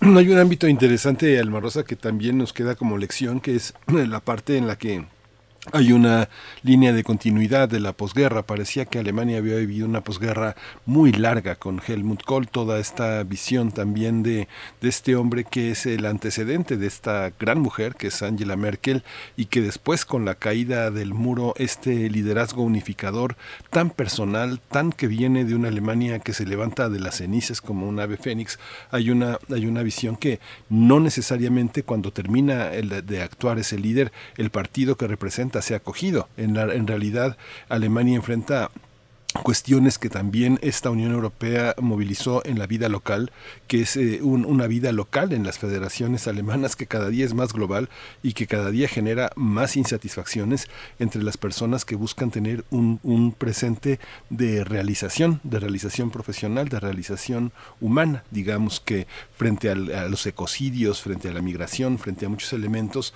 ya los liderazgos personales, una vez concluido el gobierno de Merkel, sí quedó una Alemania muy a la deriva, ¿no? No, no, a pesar de que es muy clara la votación de los 740, son 740 diputados que fueron claramente elegidos 10 horas después de la votación. Álvaro ¿tú qué, qué, piensas de estos momentos en los que Angela Merkel representó un liderazgo totalmente personal de, de una Alemania que era muy diversa y que hoy vemos tan diversa en la parte del gobierno? Totalmente de acuerdo contigo, Miguel Ángel. Em, es, es también creo que parte de la complejidad en el análisis de, este proceso electoral. Eh, yo eh, destacaba eh, pues más virtudes que defectos en la figura de Angela Merkel hace unos días, ¿no? Pero pues también hay que entender que esta política alemana se maneja a diversos niveles. Una cosa es el ejercicio a nivel federal, ¿no? La, figura de la canciller como tal.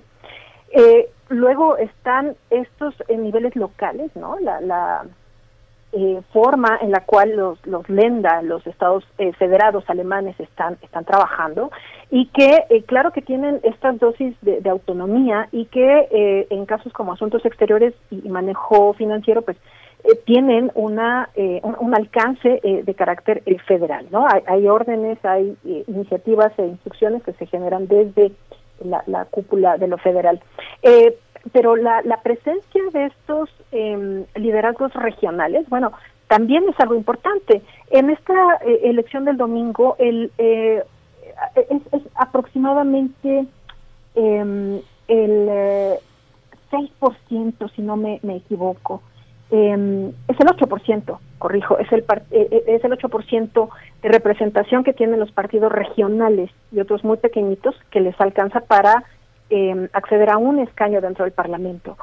Es una cifra muy baja, pero está también mostrando no solo la diversidad regional, ¿no? De estos liderazgos, de estas estructuras políticas, sino la necesidad de escuchar a otras voces, ¿no? Estamos habituados a ver los partidos grandotes representados en, en parlamentos, ¿no? Pero creo que esto, esto que mencionas es algo importante y además la eh, cuestión de los liderazgos eh, personales precisamente no siempre van acompañados de estos liderazgos de eh, escala más amplia, ¿no? La prueba clara está en el caso de, de CDU, ¿no? Que tiene a una líder, bueno, gigantesca como Angela Merkel, pero obtuvo su resultado más bajo en la historia de la formación política.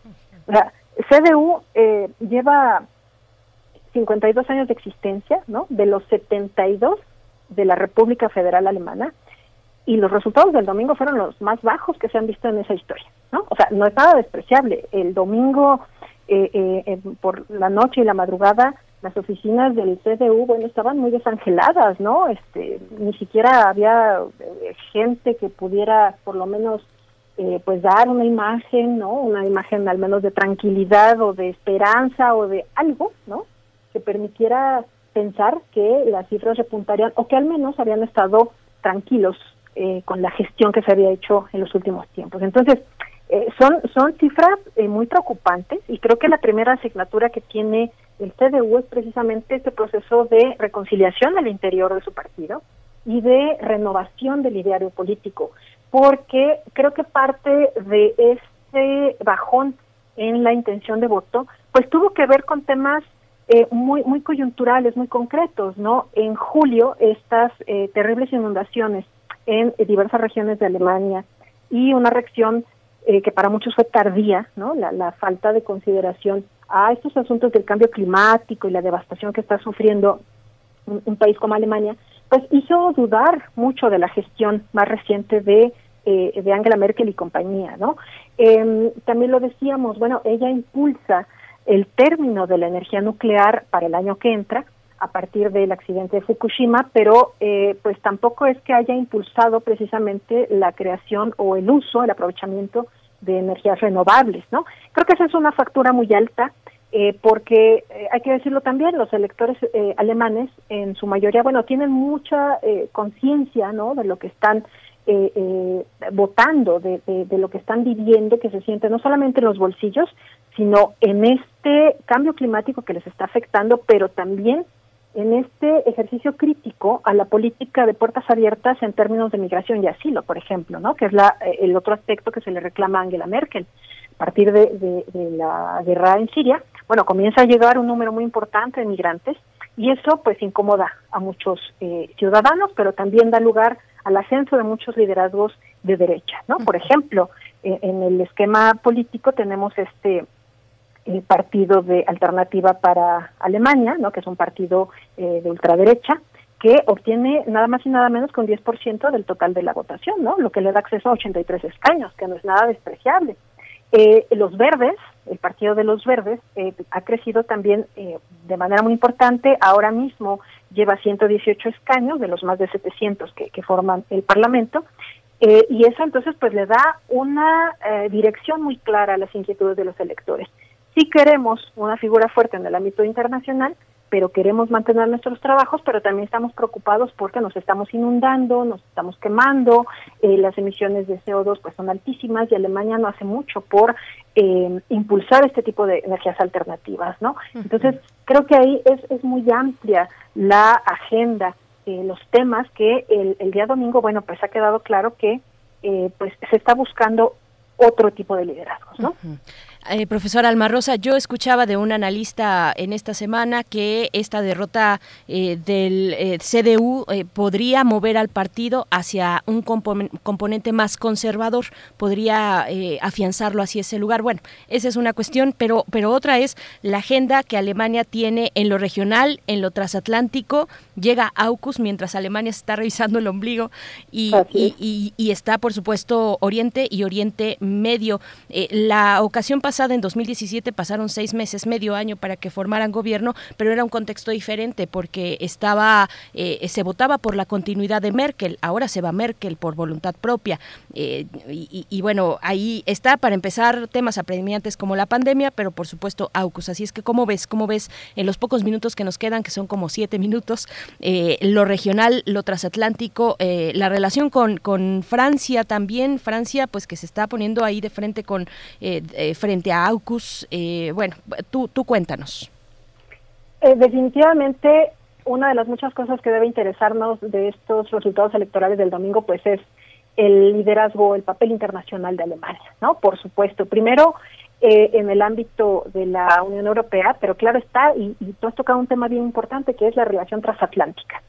Eh, Angela Merkel, bueno, creo que tuvo una gran habilidad para dialogar para negociar con eh, personajes eh, pues de la, de la talla de, Vladimir Putin, ¿no? Del lado de Rusia. Y pues aunque no era pues muy devota, por supuesto, lo dejó ver más en más de una escena, eh, pues también era una interlocutora muy seria, muy definida frente al presidente, expresidente Trump. Em, creo que ahí va, va a ser necesario, sí, en primera instancia, eh, a nivel interno, a nivel em, eh, nacional, ¿no? E, esta redefinición, eh, tal vez hasta de los estatutos, ¿no? O de, estos acuerdos en eh, la, CDU, pero creo que también el, el, mundo está demandando la consideración de esta búsqueda de soluciones globales para problemas incluso locales, ¿no? uno de los casos clarísimos es el asunto del cambio climático. Claro está, las inundaciones, los incendios, la devastación, la desaparición de especies animales, qué sé yo, bueno, pues toca de manera local, pero genera la necesidad de discutir y tomar decisiones a nivel global. En el ámbito de lo internacional, de la política pura y dura, bueno, hay que decir también que eh, Olaf Scholz, que es este personaje que se está perfilando como eh, la figura más seria para definirse y consolidarse como canciller, tiene una postura muy interesante, ¿no? Eh, a mí me eh, atraía mucho esta eh, idea que tiene en torno a la presencia de Alemania dentro de la OTAN como una eh, postura de tener un rol más activo, de tener una voz que realmente se escuche. ¿no? La, la, propuesta de, de Scholz gira en el sentido precisamente de que eh, Alemania debe tener una participación más amplia en el marco de la Alianza Transatlántica. Y ya tú lo señalas, ¿no? Estados Unidos está teniendo una diferencia muy seria con Francia, ¿no? Se está orientando, está enfilando las baterías hacia el Indo-Pacífico, frente a China claramente, en una alianza una vez más con Reino Unido y con Australia, y eh, eventualmente, bueno, que no nos sorprenda, ¿no? Que, la OTAN también sea eh, enfocada hacia aquella región, ¿no? En términos de eh, relación con Estados Unidos, entonces creo que hay una necesidad apremiante precisamente de poner los puntos sobre las IES y definir qué papel es el que va a seguir Alemania en este sentido. Eh, tenemos claramente también el papel en la Unión Europea donde Scholz demuestra un europeísmo sin, lugar a dudas, ¿no? Eh, pero también en términos de la política de asilo lo ha dicho eh, alto y claro, ¿no? Hay reglas legales precisas para saber quién puede buscar refugio en Alemania, ¿no? Lo cual nos habla de que eh, pues esta consideración a la normatividad, esta eh, intención de resguardar incluso esta eh, integridad de, de, Alemania, bueno, seguramente la, la veremos en breve, ¿no? Olaf Scholz em, es un abogado que se especializa en primera instancia en derecho laboral, pero también en derecho comercial, así que es un hombre muy pragmático, ¿no? A él lo que le importa y eso se demostró durante su gestión como ministro de Finanzas, es mandar señales de, estabilidad dentro del país, ¿no? Que es lo que ha hecho en su trabajo eh, como ministro ministro de, los dineros, ¿no? Entonces, Creo que es un hombre que no necesariamente eh, se va a involucrar en grandes eh, aventuras, ¿no? En grandes expediciones, sino que va a tener como eh, patrón fundamental esta continuidad, esta búsqueda de estabilidad financiera y política y pues se va a dar la tarea de resolver las tareas inmediatas, ¿no? Por ejemplo, en el ámbito global también tiene una postura muy clara en torno a la pandemia. en Alemania se ha impulsado la, la vacunación a un ritmo creo que bastante respetable, pero Olaf Scholz también está muy claro de que el sur tiene que acceder a las vacunas, ¿no? Y cree, está convencido de que esa dotación de eh, vacunas para el sur, bueno, tiene que estar impulsada por países que como Alemania ejercen un liderazgo internacional, ¿no? Entonces, creo que se vienen cosas muy muy atractivas eh, y habrá que darle mucho mucho seguimiento a este asunto. Está, por supuesto, la relación con Rusia. Eh, Olaf Scholz tuvo una una declaración en la que habló de esta necesidad de impulsar la Ostpolitik, la política hacia el este, ¿no? Que no es algo nuevo, es algo que Alemania ha, siempre tenido en consideración, pero eh, pues en los tiempos de la era Putin, ¿no? Que, que además se perfila como eh, líder de Rusia hasta el 2030 y más allá, ¿no? Eh, bueno, pues es un factor y un actor importante a considerar. La, el mensaje también fue muy claro para Putin. Las definiciones de el intercambio internacional tiene que ser bajo el imperio de la ley. Y también habló de esta necesidad de respetar las fronteras, ¿no? Que en una clara alusión a, Ucrania, a Crimea, ¿no? Eh, Scholz señala las fronteras no pueden ser modificadas por la fuerza. Eso llevaba toda la dedicatoria a Putin, ¿no? Entonces, eh, creo que eh, se vienen tiempos muy interesantes en cuanto a la relación con China, por ejemplo. Olaf Scholz es eh, partidario de eh, promover una política de acercamiento más que de cerrazón ante eh, China, ¿no?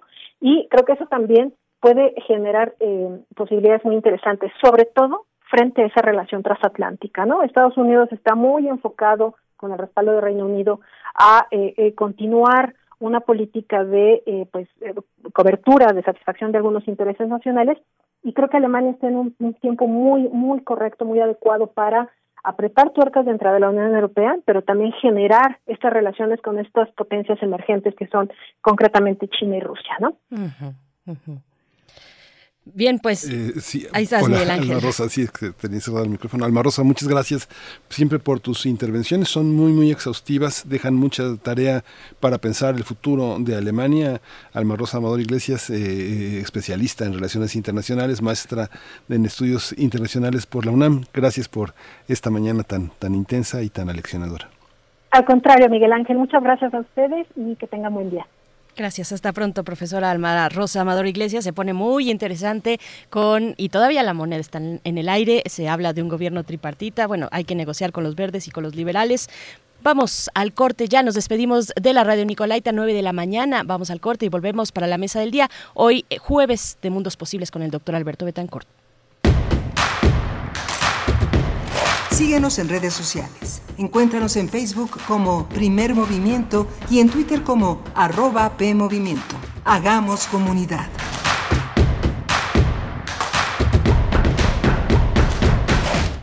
Info Ciudad de México presenta Voces por la Transparencia, en la voz de equipo ganador de Derecho Internacional de la Facultad de Derecho.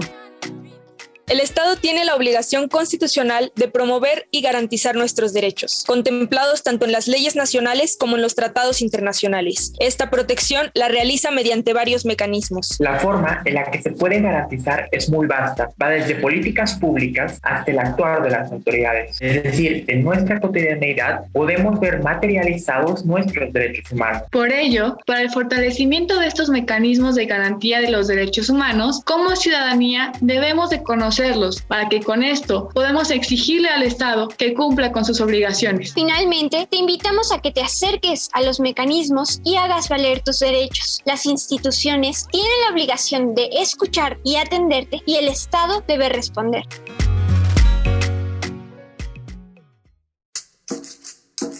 Las comunidades indígenas germinan conocimiento, maravilla y tradición. Son el México profundo, el presente donde hilan un collar de flores. Xochicóscat, collar de flores, con Mardonio Carballo, lunes 10 de la mañana por Radio UNAM. Experiencia sonora. ¿Qué tienen en común Margarita la distraída y Patricio el olvidadizo? Que su INE ya está vencida y van a ir a renovarla.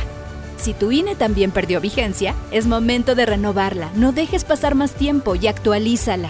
Haz tu cita en INETEL 800-433-2000 o en INE.mx. Podemos pensar de forma distinta, pero tenemos algo que nos une. Nuestro INE. ¿Mi INE? Nos une.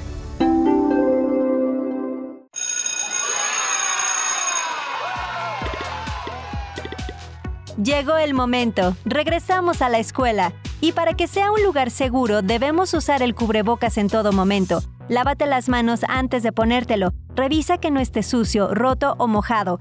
Colócalo con las cintas elásticas en tu cabeza u orejas. Asegúrate que cubra nariz, boca y barbilla. Manténlo siempre limpio, porque es un lugar seguro. Regresamos a la escuela. Gobierno de México.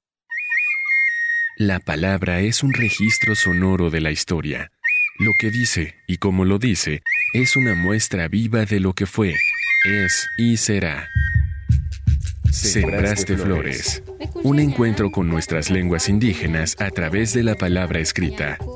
Jueves a las 10 horas. Retransmisión, domingos a las 15.30 horas. Por el 96.1 de FM y el 860 de AM. Dejemos al menos flores Dejemos al menos cantos. Radio UNAM, Experiencia Sonora.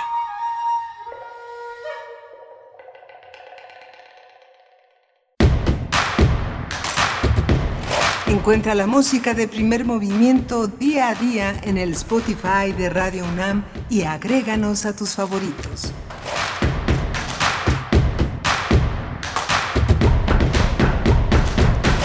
Hola, buenos días. Hoy son las 9.04 de la mañana en este último día de septiembre, 30 de septiembre, jueves 30 de septiembre. Estamos aquí en primer movimiento. Está Arturo González en el timón de la, nave, conduciendo los controles técnicos en la cabina de Radio Nama y en Adolfo Prieto 133, donde también está Violeta Berber en la asistencia de producción.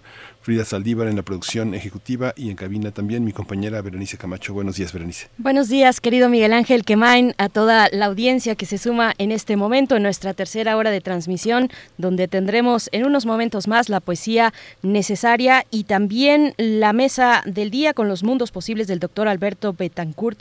Cerraremos eh, esta emisión hablando de derechos humanos con el discurso que, eh, algunas consideraciones acerca del discurso del secretario de la eh, de la ONU,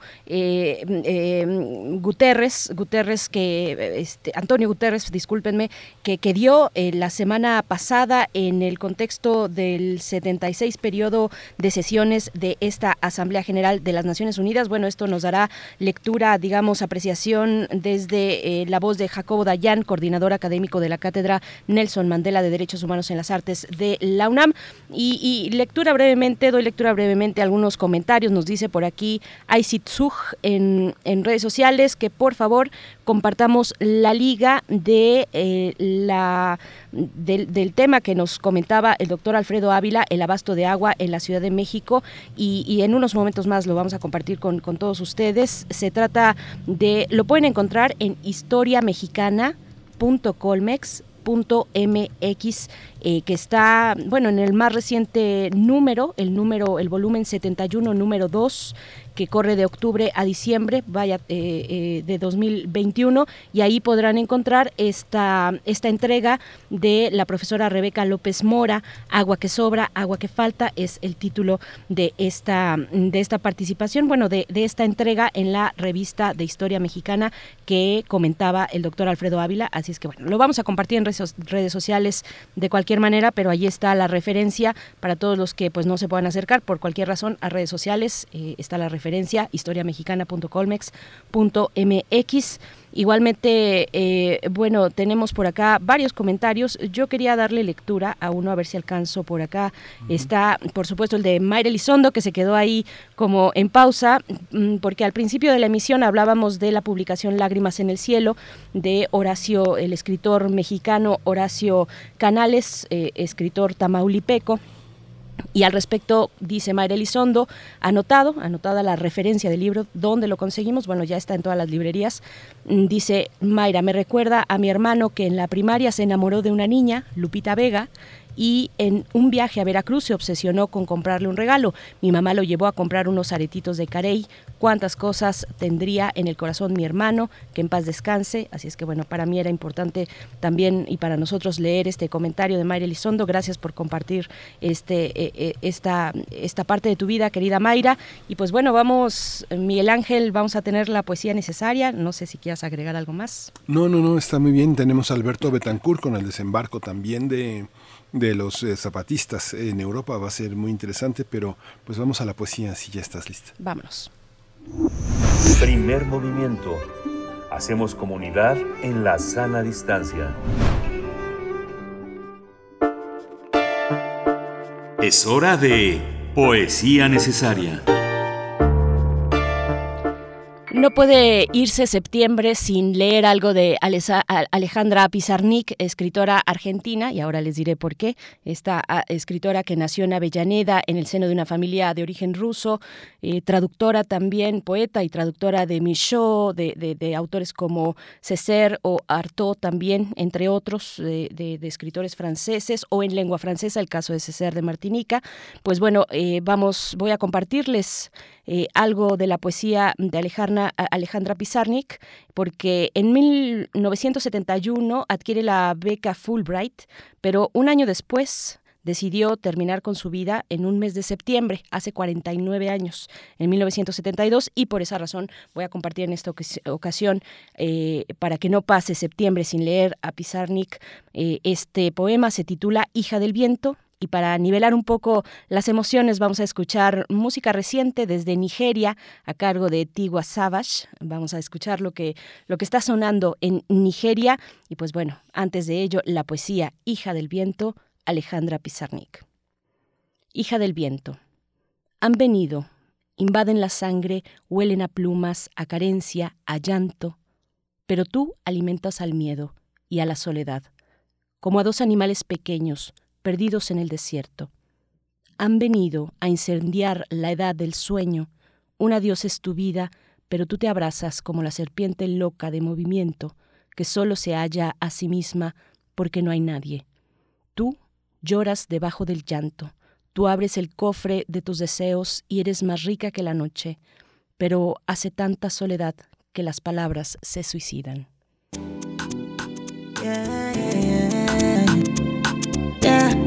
Ti ń sú mi o. Oh, na, na, na. Yeah, yeah. ọ̀rọ̀ rẹ ti ń sú mi. Black jersey yeah. on the beat. Baby, me tired for this your matter. It don't they give me headache, oh. It be like say we go take a break, oh, break, oh. Enough of your promises. You say you gon' make it up to me, but you keep getting worse, so. Worse, oh. When was the last time you carried me go? Cinema to see a movie. You don't take this thing like play, oh, play, oh. And when last you tell me to bend over, make you jam the thing enter. I guess you're giving it to someone else. If you don't give me quality attention, oh yeah. Attention. Uh, if you don't give me quality attention, somebody else. Somebody else. I might get it from somebody else. If you don't give me quality attention, attention. Uh, if you give me quality attention, I might get it from somebody else. Somebody else. I might get it from somebody else. Consume ń sú mi o. Ó sú mi o, ọ̀rọ̀ rẹ ti ń sú mi oh. o. Oh. Oh. Before now you they do the caring, calling, texting, chatting. Now now me they do the things that you used to do. We no longer do the hold on, pick two, last guy, check up. Baby, I to discuss games we used to play. Something is missing, something is missing, and I can't seem to find it. No, no, no, no, no. Something is missing, something is missing, and you better fix it before you make a sister change. If you don't give me quality attention, attention, attention. If you don't give me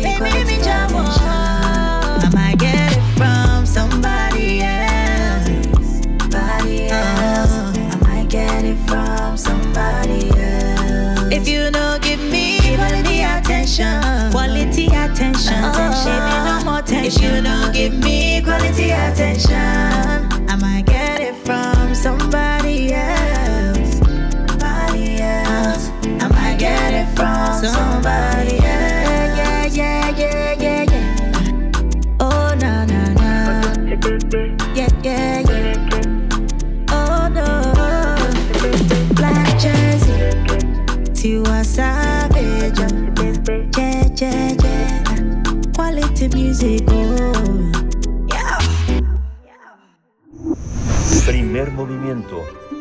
Hacemos comunidad en la sana distancia. Mundos posibles.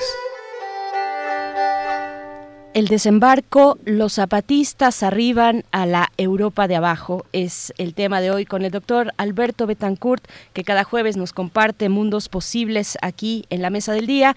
Y bueno, Alberto Betancourt, doctor en historia, profesor de la Facultad de Filosofía y Letras de la UNAM, coordinador del Observatorio del G20, ahí mismo en filosofía. Te damos la bienvenida. ¿Cómo te encuentras esta mañana? Buenos días, qué gusto, qué gusto estar aquí contigo. Berenice, buenos días, qué gusto escucharte. Ya me dijeron que estás en la nave nodriza, qué emoción, qué se siente transmitir desde Radio UNAM.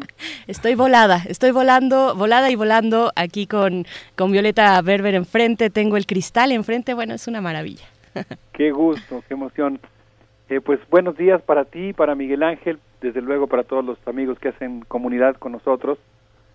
Eh, creo que hoy vamos a hablar de algo que, que resulta muy emocionante, eh, no solo el desembarco, sino algunas acciones políticas que expresan el pensamiento indígena contemporáneo o una parte de él, porque hay muchas expresiones, una de sus expresiones, y pues las acciones políticas también que están desarrollando diferentes pueblos originarios de nuestro país, Berenice. Si te parece bien, a lo mejor podemos empezar con este tema. Por supuesto, querido Alberto Betancourt, te escuchamos. Pues mira, tengo aquí en, en las manos el libro Una epistemología del sur de Boaventura de Sousa Santos y lo tengo abierto en un capítulo en el que él habla, habla de cómo el pensamiento occidental tiende a producir abismos.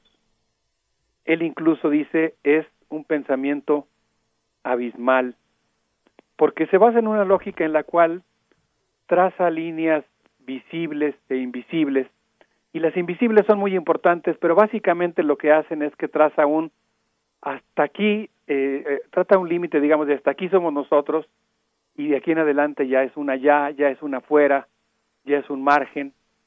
Y eso que está fuera del límite no existe, no importa, es bárbaro, es salvaje, es peligroso.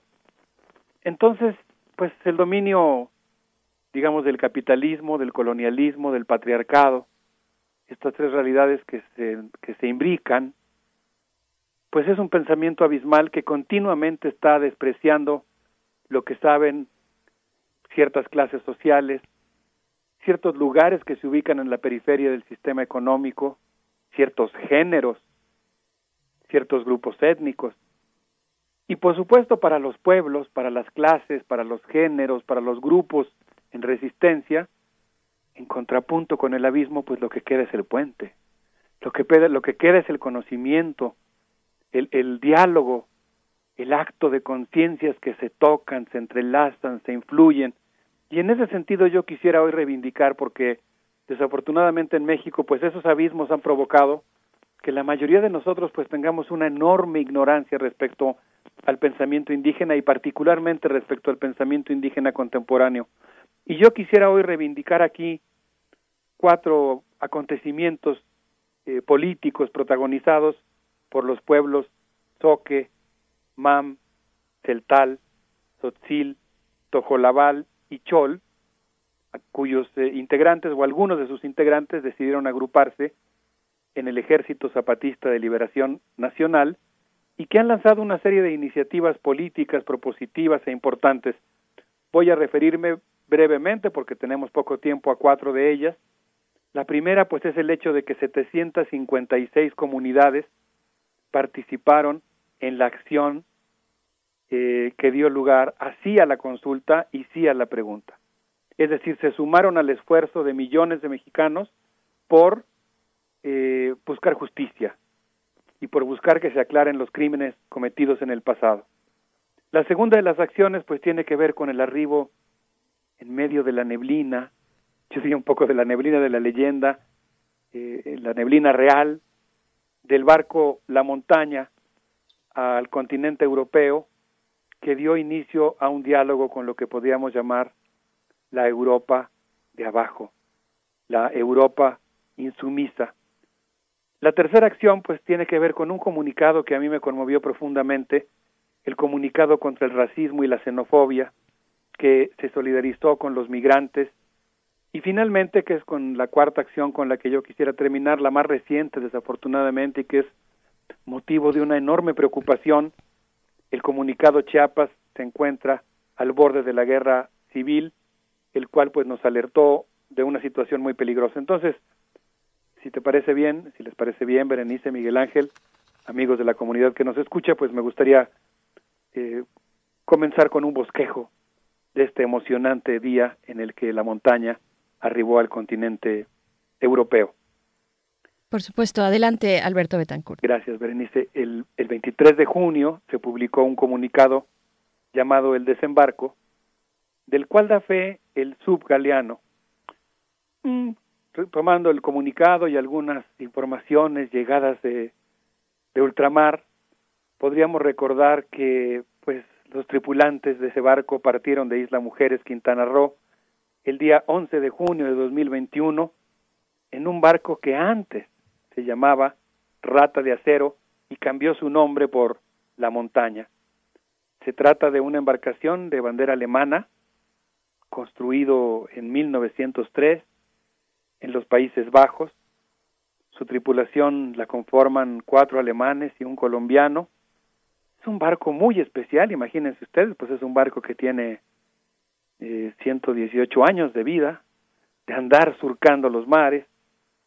Es un barco que cuenta con una pequeña biblioteca. A mí me dan muchísimas ganas de, de pisar su, su cubierta, de entrar en sus entrañas y quizá de visitar su biblioteca que debe estar formada. esto sí ya entro en el terreno de lo imaginario, pero me imagino si en cada uno de los viajes alguno de los pasajeros que ha contratado sus servicios ha dejado un libro, pues me imagino lo mágica que debe ser la biblioteca del barco La Montaña. Eh, es un barco que tiene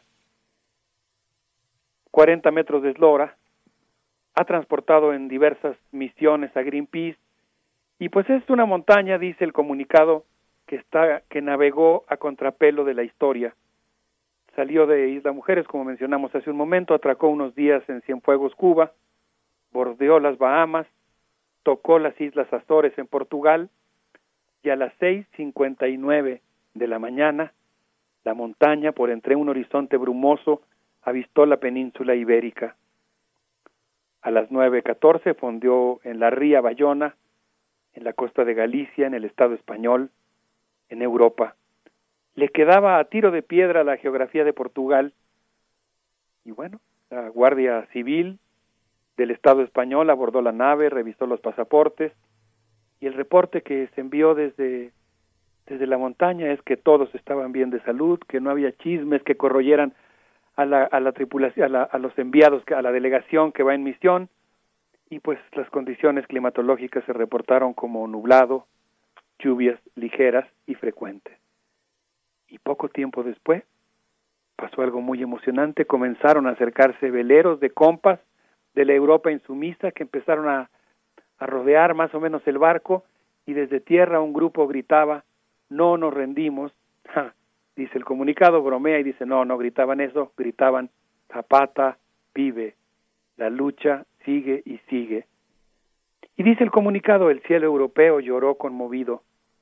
El escuadrón 421 cruzó el océano en 59 días con sus noches y en su larga y accidentada travesía por la vida, pues eh, pasaron muchas cosas. Las gotas de lluvia humedecen las mejillas curtidas al sol, mar, angustias y adrenalina. Afuera hace frío, pero adentro, en la geografía del corazón, el sentimiento entibia el alma. El sueño de una montaña que desembarca sin armas por la vida, ¿eso es lo humano? se pregunta el comunicado. El hilo que une geografías lejanas y distantes, pero si se le recomendara a los que tienen por maldición el arte que de que se recomienda que, que tengan por maldición, a los que tienen por maldición el arte, que plasmen ese sueño. Porque nunca se sabe cuándo y dónde otra mirada, otro oído, otra mano, otros pasos, otro corazón, lo plantará el sueño como si fuera una semilla. Y ahí, en esa playa, ondearon la bandera del Ejército Zapatista de Liberación Nacional en la playa de Carril, en Alcabre. Y así, poco a poco, comenzaron a llegar a la costa activistas de Suiza, de Alemania, de Francia, de Suecia, de Italia, Portugal, Grecia, Marruecos, Brasil, República Checa, Cataluña, el País Vasco. Y en diversos lugares de Europa, por ejemplo, en el Coliseo, en ese edificio que fue labrado en los terstecios de la época de Tito, y cuyo, cuya construcción sirvió básicamente para la escenificación de batallas navales, un grupo desplegó una bandera que decía Bienvenidos zapatistas, también existe una Roma, ciudad abierta, al tiempo que Radio Onda Rosa difundió un mensaje de bienvenida, según nos informa un espacio tan importante como es Desinformémonos. Y así, en diversos lados de Europa, pequeñas o medianas o más grandes comunidades y organizaciones y movimientos acudieron a este día importante o saludaron este día importante dando la bienvenida a los zapatistas Berenice. Claro, la montaña arribando a Europa Mientras tanto, eh, Chiapas, eh, después de, bueno, vaya, en, una configuración muy, muy compleja de grupos distintos, con distintos intereses, Chiapas eh, en, conflicto y este comunicado donde Galeano decía está al borde de la guerra civil. Sí, sí, sí. De él quisiera ocuparme un poquito más adelante, pero si te parece bien, me gustaría sí evocar algo que pasó en Chiapas, muy importante en las cañadas, en la selva sobre todo por cierto, quiero enviar un saludo a todos los que nos hacen el gran honor de escuchar Radio UNAM en la Selva Lacandona y particularmente en las Cañadas. Y pues mandar un saludo también a todos los compañeros de comunidades que se encuentran en misión especial o cumpliendo alguna tarea comunitaria. Y en ese sentido, Berenice, pues me gustaría, antes de llegar a este peligroso anuncio de que Chiapas se encuentra, según dice el comunicado, en una situación tan precaria que está al borde de una guerra civil, me gustaría, cosa que por supuesto tenemos todos que hacer nuestro máximo esfuerzo por conjurarlo, me gustaría hablar de un gran acontecimiento político que ocurrió, eh, según cuenta un comunicado publicado el 31 de julio, que se llama ¿Por qué si a la consulta y si a la pregunta? en el que se hace constar que llegaron actas de 756 poblados, comunidades, parajes y rancherías de habitantes de las lenguas Soque, Tojolabal, MAM, CELTAL, SOTZIL y CHOL, y que aunque el INE no cumplió con su obligación de traducir la pregunta, lo tuvieron que hacer los propios compañeros, muchas comunidades, incluso comunidades partidistas o donde no hay zapatistas, decidieron hacer consulta y mandar los resultados a las juntas de buen gobierno. Y bueno, yo considero que esta, esta reunión efectuada en 756 parajes y comunidades me imagino las asambleas, qué emocionantes, ¿no? Cuando uno está en la selva y empiezas a escuchar que están discutiendo en Celtal, nuestros compañeros celtales, yo no sabía hasta hace muy poco que Celtal justamente quiere decir el que ríe, y ahora entiendo muchas cosas.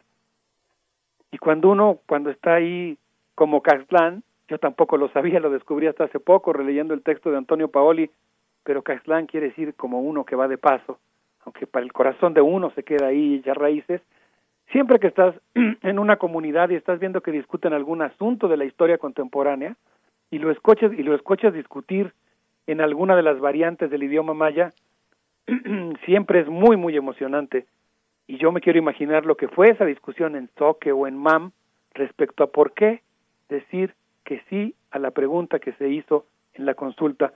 Y el comunicado dice, y a mí pues me conmovió profundamente, lo cito, sería bueno que las madres buscadoras de desaparecidos en Sonora, las rastreadoras de El Fuerte, Sinaloa, las madres de los yaquis secuestrados, los desplazados de Panteló, las familias de los desaparecidos en Guerrero, Guanajuato, Veracruz, Baja California Sur, Querétaro, Jalisco, Coahuila, Morelos, los familiares de los migrantes inmolados y los familiares de los desaparecidos de Ayotzinapa se juntaran con las víctimas de la guerra sucia, las mujeres agredidas en Atenco, los movimientos feministas que luchan contra el feminicidio y la violencia contra las mujeres, los padres de la guardería ABC y los familiares de los muertos que tanto nos conmueven de la línea 12 del metro.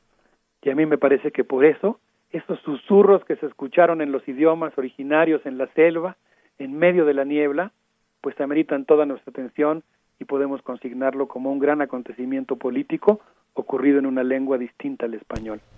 esa sería mi opinión, Berenice, y estos serían los dos primeros grandes, eh, las dos primeras grandes acciones políticas que a mí me, me gustaría eh, mencionar.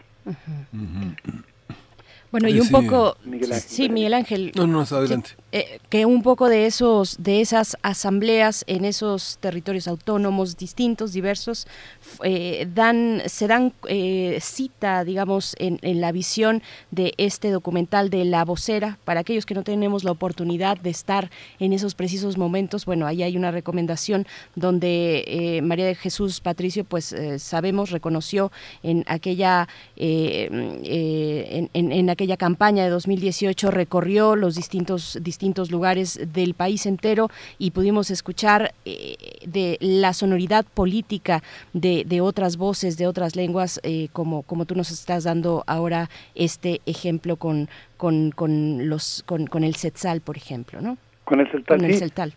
Sí, sí, es importantísimo.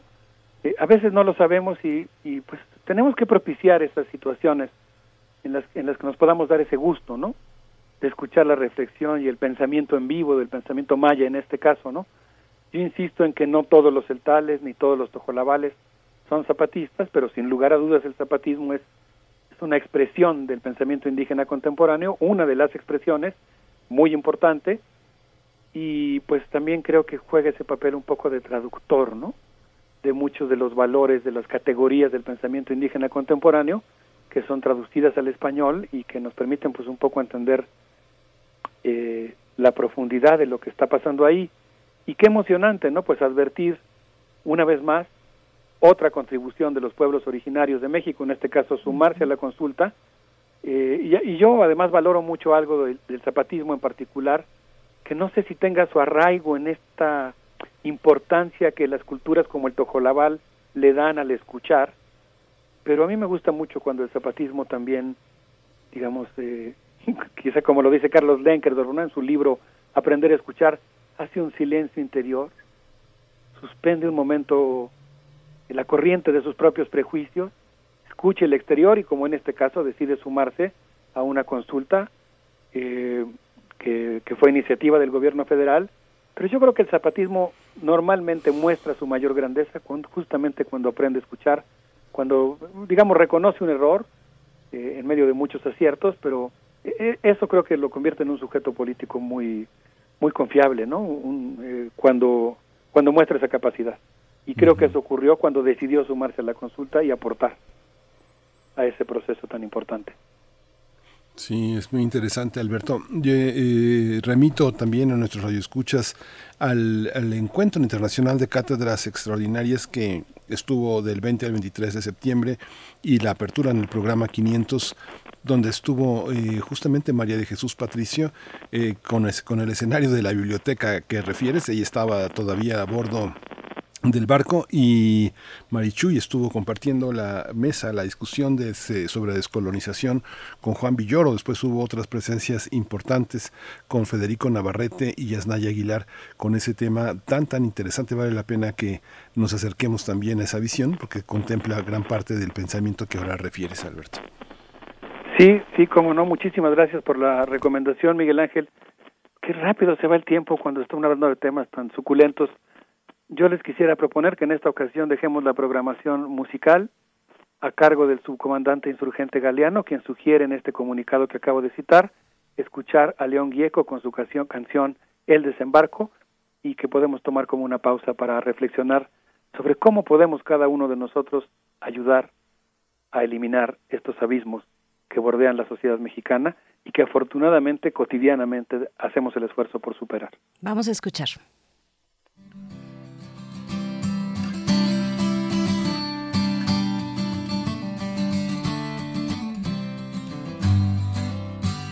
Están los que resisten y nunca se lamentan, los que dicen yo para qué vivo, los que recuperan rápido sus fuerzas, los que lucran con lo que he perdido.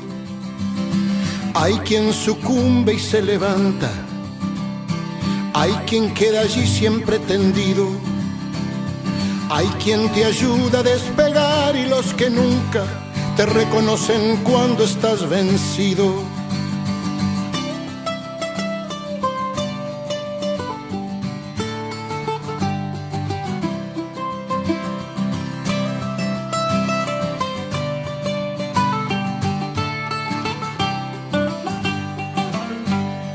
¿Cuántos hay que piensan que es tarde para todo? ¿Y cuántos claman siempre adelante? ¿Cuántos los que ven la piedra en el camino y cuántos los que nunca miran nada? La alegría con la fuerza se alimenta y no hay muros ni rejas que la frenen. Hay quienes desembarcan ardiendo con un grito, sin barcos y sin armas por la vida. Hay alguien que bendiga esta hermosa comunión de los que pensamos parecido. Somos los menos, nunca fuimos los primeros, no matamos ni morimos por ganar, más bien estamos vivos por andar, esperando una piel nueva de este sol. No pretendemos ver el cambio, solo haber dejado algo sobre el camino andado que pasó.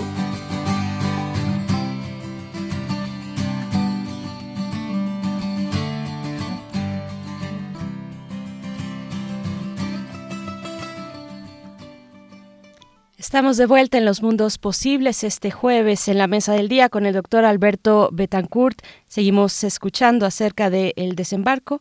Es también el tema que acabamos de, de, escuchar en esta selección musical de los mundos posibles. El desembarco, los zapatistas arriban a la Europa de abajo. Alberto Betancourt. Berenice, qué, qué rápido se ve el tiempo, como, como se va, como el agua. Quisiera mencionar, aunque sea muy brevemente, dos, dos acciones más realizadas por en este caso por el Ejército Zapatista de Liberación Nacional, pero yo siempre, eh, digamos, cuando evoco a esta organización, pues pienso desde luego en los pueblos que la integran, ¿no? O en los integrantes de los distintos pueblos que conforman esa organización. El 4 de septiembre se dio a conocer el pronunciamiento contra la xenofobia y el racismo la lucha por la vida.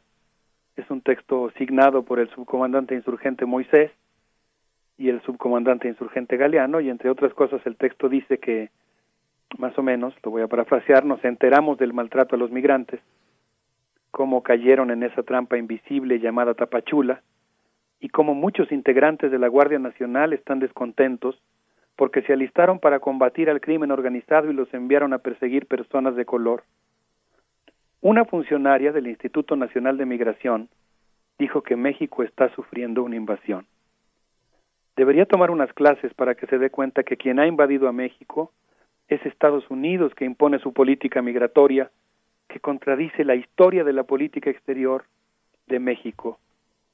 Las maniobras de encapsulamiento reviven aquellos días en que se usaron perros para perseguir a los indios o la forma en que los finjeros sometían a sus peones. Por lo pronto, las 12 juntas de buen gobierno han hecho una colecta que harán llegar a los hermanos migrantes, hermanos haitianos, no están solos.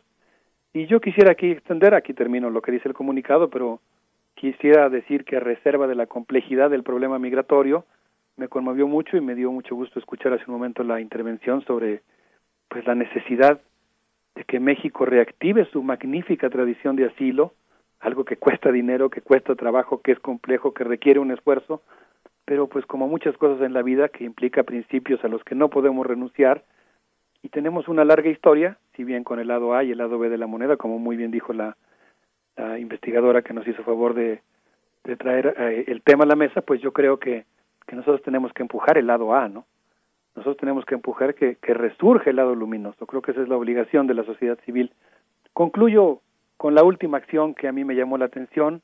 El 19 de septiembre, el Comité Clandestino Revolucionario Indígena, Comandancia General del Ejército Zapatista de Liberación Nacional, emitió el comunicado Chiapas al borde de la guerra civil, en el que dice que el gobierno de Rutilio Escandón está desestabilizando el estado de Chiapas, reprimió con lujo de violencia a los normalistas rurales, saboteó los acuerdos tomados entre el magisterio democrático y el gobierno federal, llevando a la movilización a los inconformes, solapa y financia a los grupos paramilitares de Aldama y Santa Marta, ha permitido la infiltración de grupos de narcotráfico en diversos municipios del estado y ha orillado a las comunidades a crear grupos de, de autodefensa.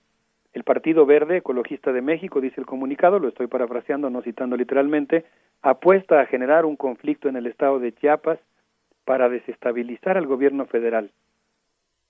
Y pues es, ese partido es uno de los disfraces del PRI, que está infiltrado en Morena y es una especie de quinta columna en la 4T sumamente peligrosa. Y en este sentido, pues yo quisiera pues decir que tuve oportunidad en la semana de hablar con diversos compañeros, defensores del medio ambiente en Chiapas, de los recursos naturales, de las de los derechos de las comunidades y pues a grandes rasgos coincidieron en decirme que el Partido Verde realizó uno de los negocios de venta del patrimonio natural más escandalosos y dañinos de los que se tiene memoria.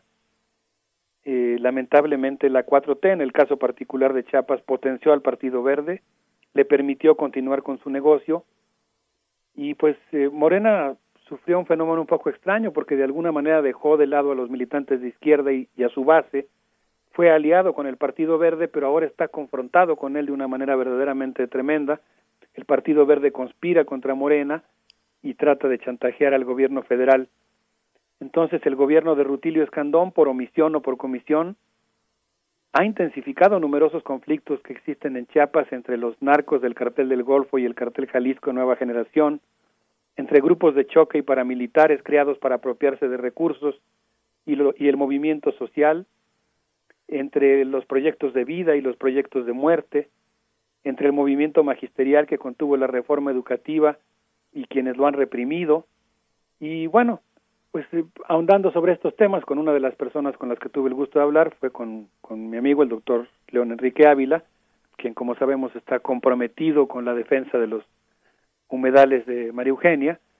Y pues él me decía que hay un fenómeno que es particularmente notorio, ¿no? El hecho de que más del 80% de las unidades de producción en Chiapas son de producción campesina o comunitaria que producen para el mercado local y que pues ahí no entra el crimen, como ocurrió durante mucho tiempo, ¿no? Ahí, digamos, son bastiones de resistencia que, que impiden que entre el narcotráfico, que impiden que entre la delincuencia, en muchos casos incluso logran frenar también el corporativismo. Pero esas unidades productivas y esas comunidades hoy están sometidas a una extraordinaria presión y pues eh, como ocurre en muchos otros casos, para que algunos de los negocios puedan prosperar, necesitan remover esa resistencia. Y esa es parte de la tensión esencial que se está viviendo hoy en Chiapas, por lo que yo creo que amerita pues toda nuestra atención, nuestra buena voluntad, nuestro compromiso cada uno pues con, con sus diferentes niveles de responsabilidad o de poder, pero creo que eh, pues la recomposición de lo que de la situación que se está viviendo en Chiapas de alguna manera pues es algo en lo que todos podemos contribuir de una manera u otra. Pues Alberto Betancourt, nos vamos a, nos vamos a despedir con música, es eh, el elemento que nos reconcilia. ¿Qué vamos a escuchar?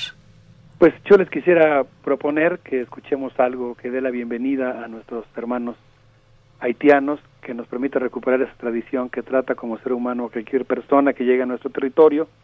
Les propongo que escuchemos a Jabel con esto que se llama Cabaret Salvaje. Muy bien, te agradecemos. Sí. Y es un pretexto ideal para ponernos a brincar y a bailar a esta hora de la mañana. Perfecto. Muchas gracias. Hasta el próximo jueves, doctor Alberto Betancourt. Nos encontramos en una semana. Te agradecemos. Hasta pronto. Un abrazo. Que estén muy bien. Vamos con música.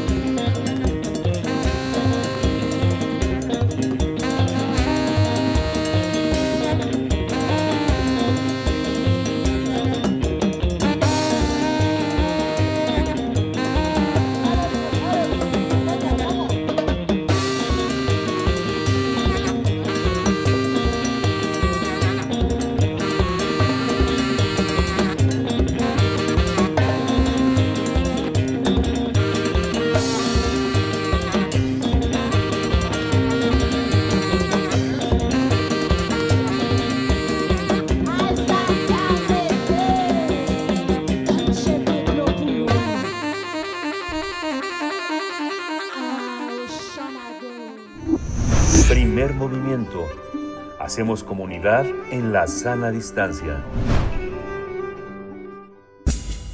Libertad. Seguridad. Salud. Identidad. Alimentación. Libre desarrollo de la personalidad. Educación. Pensar nuestros derechos humanos. Estamos ya en compañía de Jacobo Dayan, coordinador académico de la Cátedra Nelson Mandela de Derechos Humanos en las Artes de la UNAM, para hablar del discurso del secretario general de la ONU, Antonio Guterres, ante la Asamblea en este periodo número 76 de sesiones de esta Asamblea General. ¿Cómo te encuentras, Jacobo Dayan? Bienvenido a Primer Movimiento. ¿Qué tal? Buenos días, ¿cómo están? Bien, Jacobo, deseosos de escucharte, un discurso polémico, fuerte, interesante. tu mole. Muy fuerte, muy fuerte, sí, eh, Miguel Ángel, y, y como suele ocurrir con este tipo de discursos, pues pasan desapercibidos y pues me parece que la profundidad y la gravedad del discurso vale la pena resaltarlo. Cada año, cada que inician sesiones la Asamblea General de Naciones Unidas, pues vimos, acabamos de ver, por ejemplo, a Marcelo Ebrard por allá dando un discurso, distintos, distintos países van y se posicionan ante distintos temas, y quien inicia esta sesión de la Asamblea General eh, es el, el, eh, secretario general, en este caso el portugués Antonio Guterres. Y ya es casi tres años seguidos que continúa levantando una alerta. Y me gustaría leer de menos un fragmento de este, de este discurso, porque la relevancia me parece que es central y repito, ha pasado desapercibido, pues ya no nada más a nivel mediático, sino a nivel político. Y cito eh, las palabras de Antonio Guterres. Hoy vengo a dar la voz de alarma. El mundo tiene que salir de su letargo. Estamos al borde de un abismo y vamos en la dirección equivocada. Nuestro mundo nunca ha estado más amenazado ni más dividido. Nos encontramos ante la mayor avalancha de crisis de toda nuestra vida.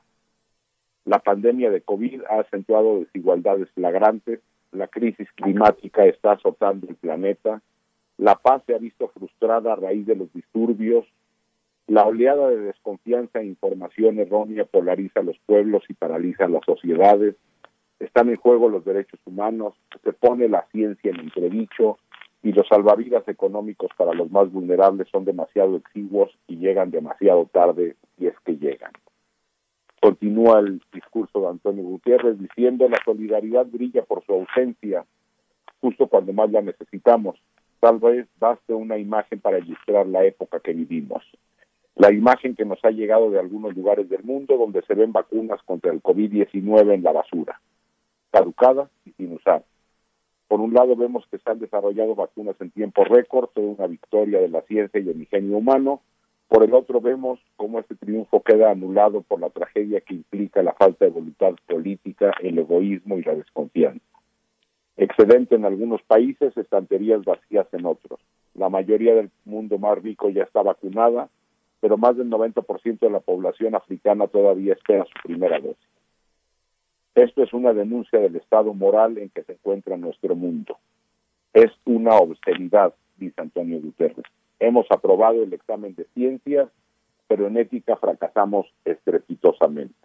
Ahí termina la cita del inicio del discurso de Antonio Guterres y me gustaría resaltar los puntos que eh, de menos menciona como más preocupantes. Primero, habla de un mundo amenazado y dividido.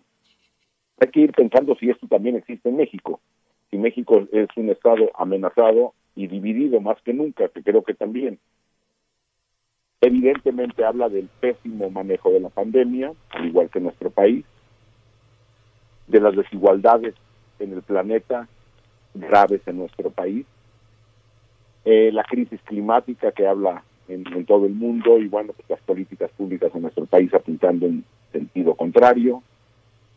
Antonio Guterres dice que la paz se ha visto frustrada, bueno, en nuestro país también, tenemos ya tres sexenios consecutivos viviendo niveles de violencia de conflicto armado.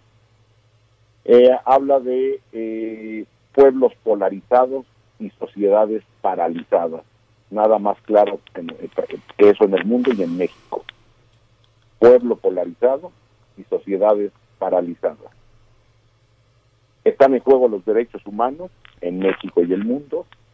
Se pone la ciencia en entredicho. Bueno, pues vivimos en el país de los otros datos y, y de las denuncias al, a las amenazas judiciales a la ciencia y los salvavidas económicos jamás llegan, como también se ha demostrado en, distintos estudios que no nada más en sexenios anteriores, sino en este el gasto hacia las personas con más eh, necesidad, aunque este gobierno afirme que lo hace, no está llegando o no está llegando de manera eficiente.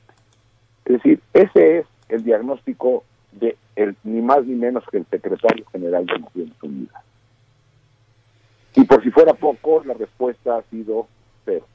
Durante este discurso no hubo eh, grandes reacciones al interior de Naciones Unidas, mucho menos del Consejo de Seguridad. Eh, los medios a nivel del mundo tampoco le dan gran eh, vuelo a este discurso. Y bueno, pues lo comentaba en clase con algunas algunos alumnos, porque decían, ¿por qué no hacen videos y esto se puede viralizar en redes? Y decía, bueno, pues el video está en redes, es decir, el discurso de Antonio Guterres en fragmentos está en redes. El asunto es que evidentemente esto no es un video viral.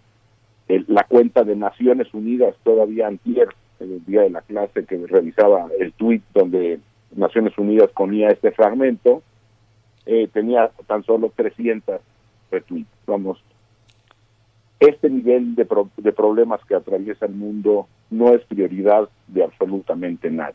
Y creo que, repito, por tercer año Antonio Guterres levanta la voz y pues por tercer año creo que pasará desapercibido. Y ahí está la lista de los graves problemas que aquejan a, a la humanidad del día de hoy. Yo agregaría el tema de migración y refugio, pero bueno, nada de esto se resuelve y desde la más alta tribuna del organismo multilateral más importante que hemos creado como humanidad, eh, quien está encargado de eso levanta este, este, este, esta alerta y no hay respuesta. Creo que el diagnóstico es claro, ¿no? Miguel Ángel.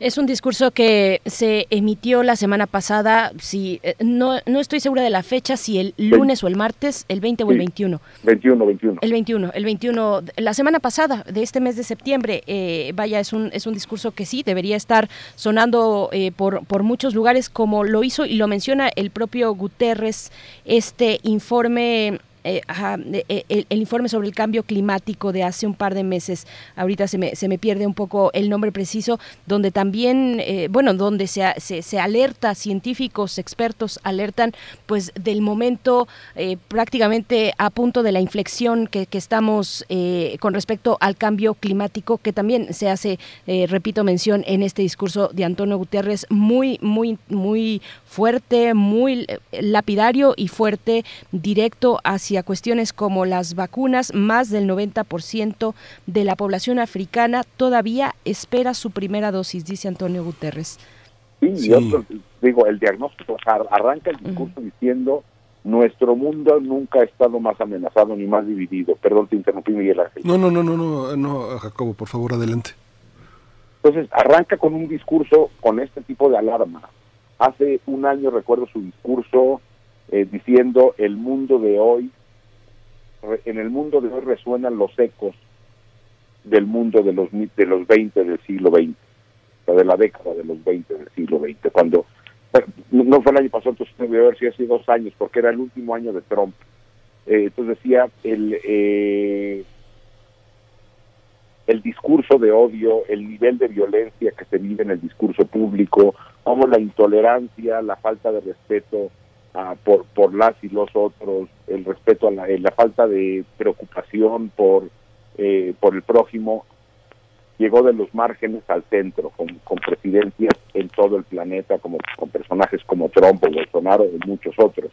Ese era el discurso de hace dos años, hoy está en estos términos, habla de la pandemia, la crisis climática, pero no deja de poner el dedo en los temas de desigualdad, de polarización, de sociedades paralizadas, de problemas económicos, de violaciones graves a derechos humanos, de la paz, y no hay respuesta, Miguel Ángel. Sí, es muy interesante, Jacobo. Yo recuerdo cuando eh, tuve la, oportunidad de recorrer esos eh, lugares que en la secundaria, en el CCH, nos decían eh, son los del primer mundo, son los países civilizados, son los países desarrollados.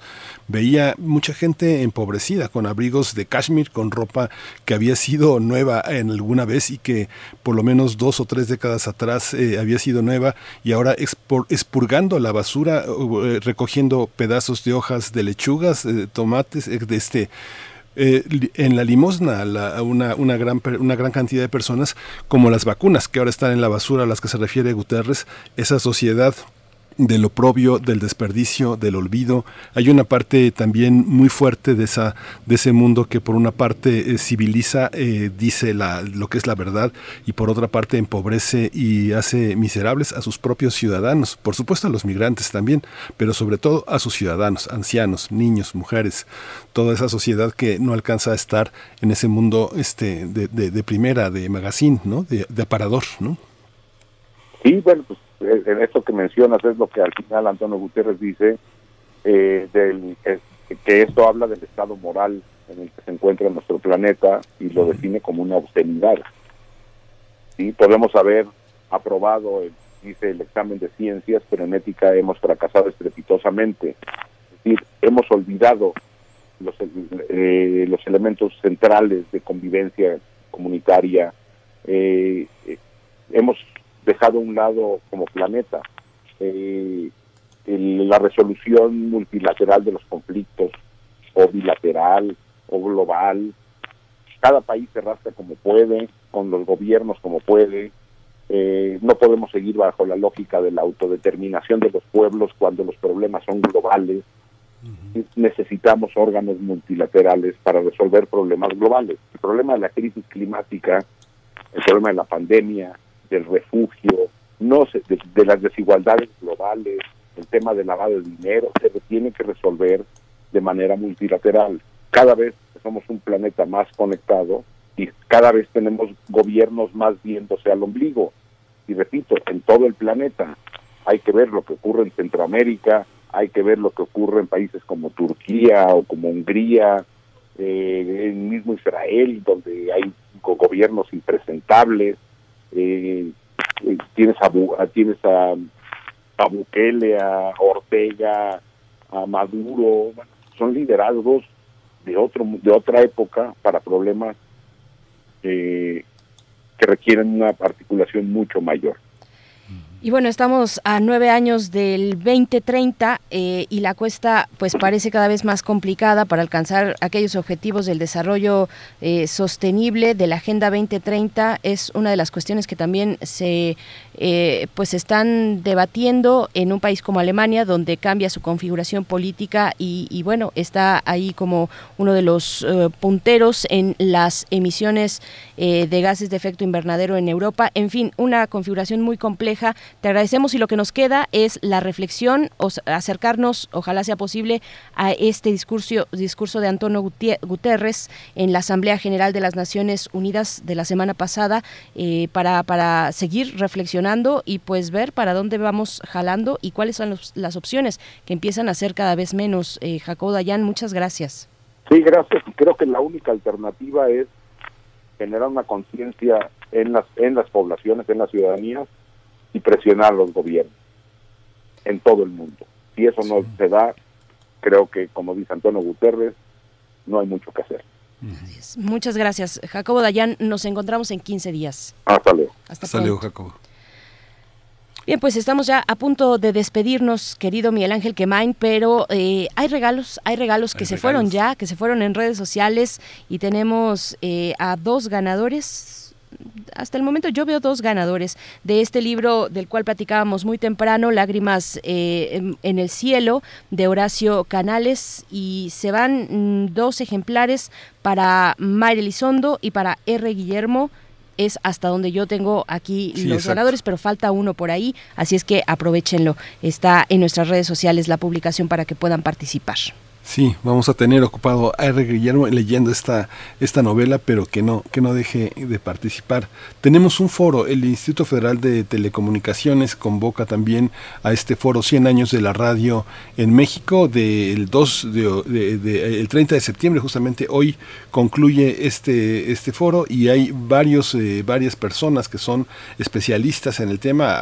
Va a ser a través del portal que tiene el Instituto Federal de Telecomunicaciones empieza ya, justamente empezó hace 20 minutos eh, con la presencia de Genaro Villamil, eh, que es el presidente del Sistema Público de Radiodifusión del Estado mexicano y toda una serie de ponentes. Eh, nuestro director, Benito Taibo, director general de Radio UNAM, Hilda Saray, que es una, una, una conocedora, una, una, observadora muy importante de la radio, Aleida Calleja, que es la directora del IMER. Hay otras personalidades, Berenice. Elia Baltasar, por ejemplo, también directora general del Sistema Nacional de Noticiarios del Instituto Mexicano de la Radio, del IMER. Bueno, eh, es una oferta muy interesante. La radio pública, vehículo del desarrollo democrático en México, no se lo pierdan. Ahí está ya hecha la referencia y la invitación.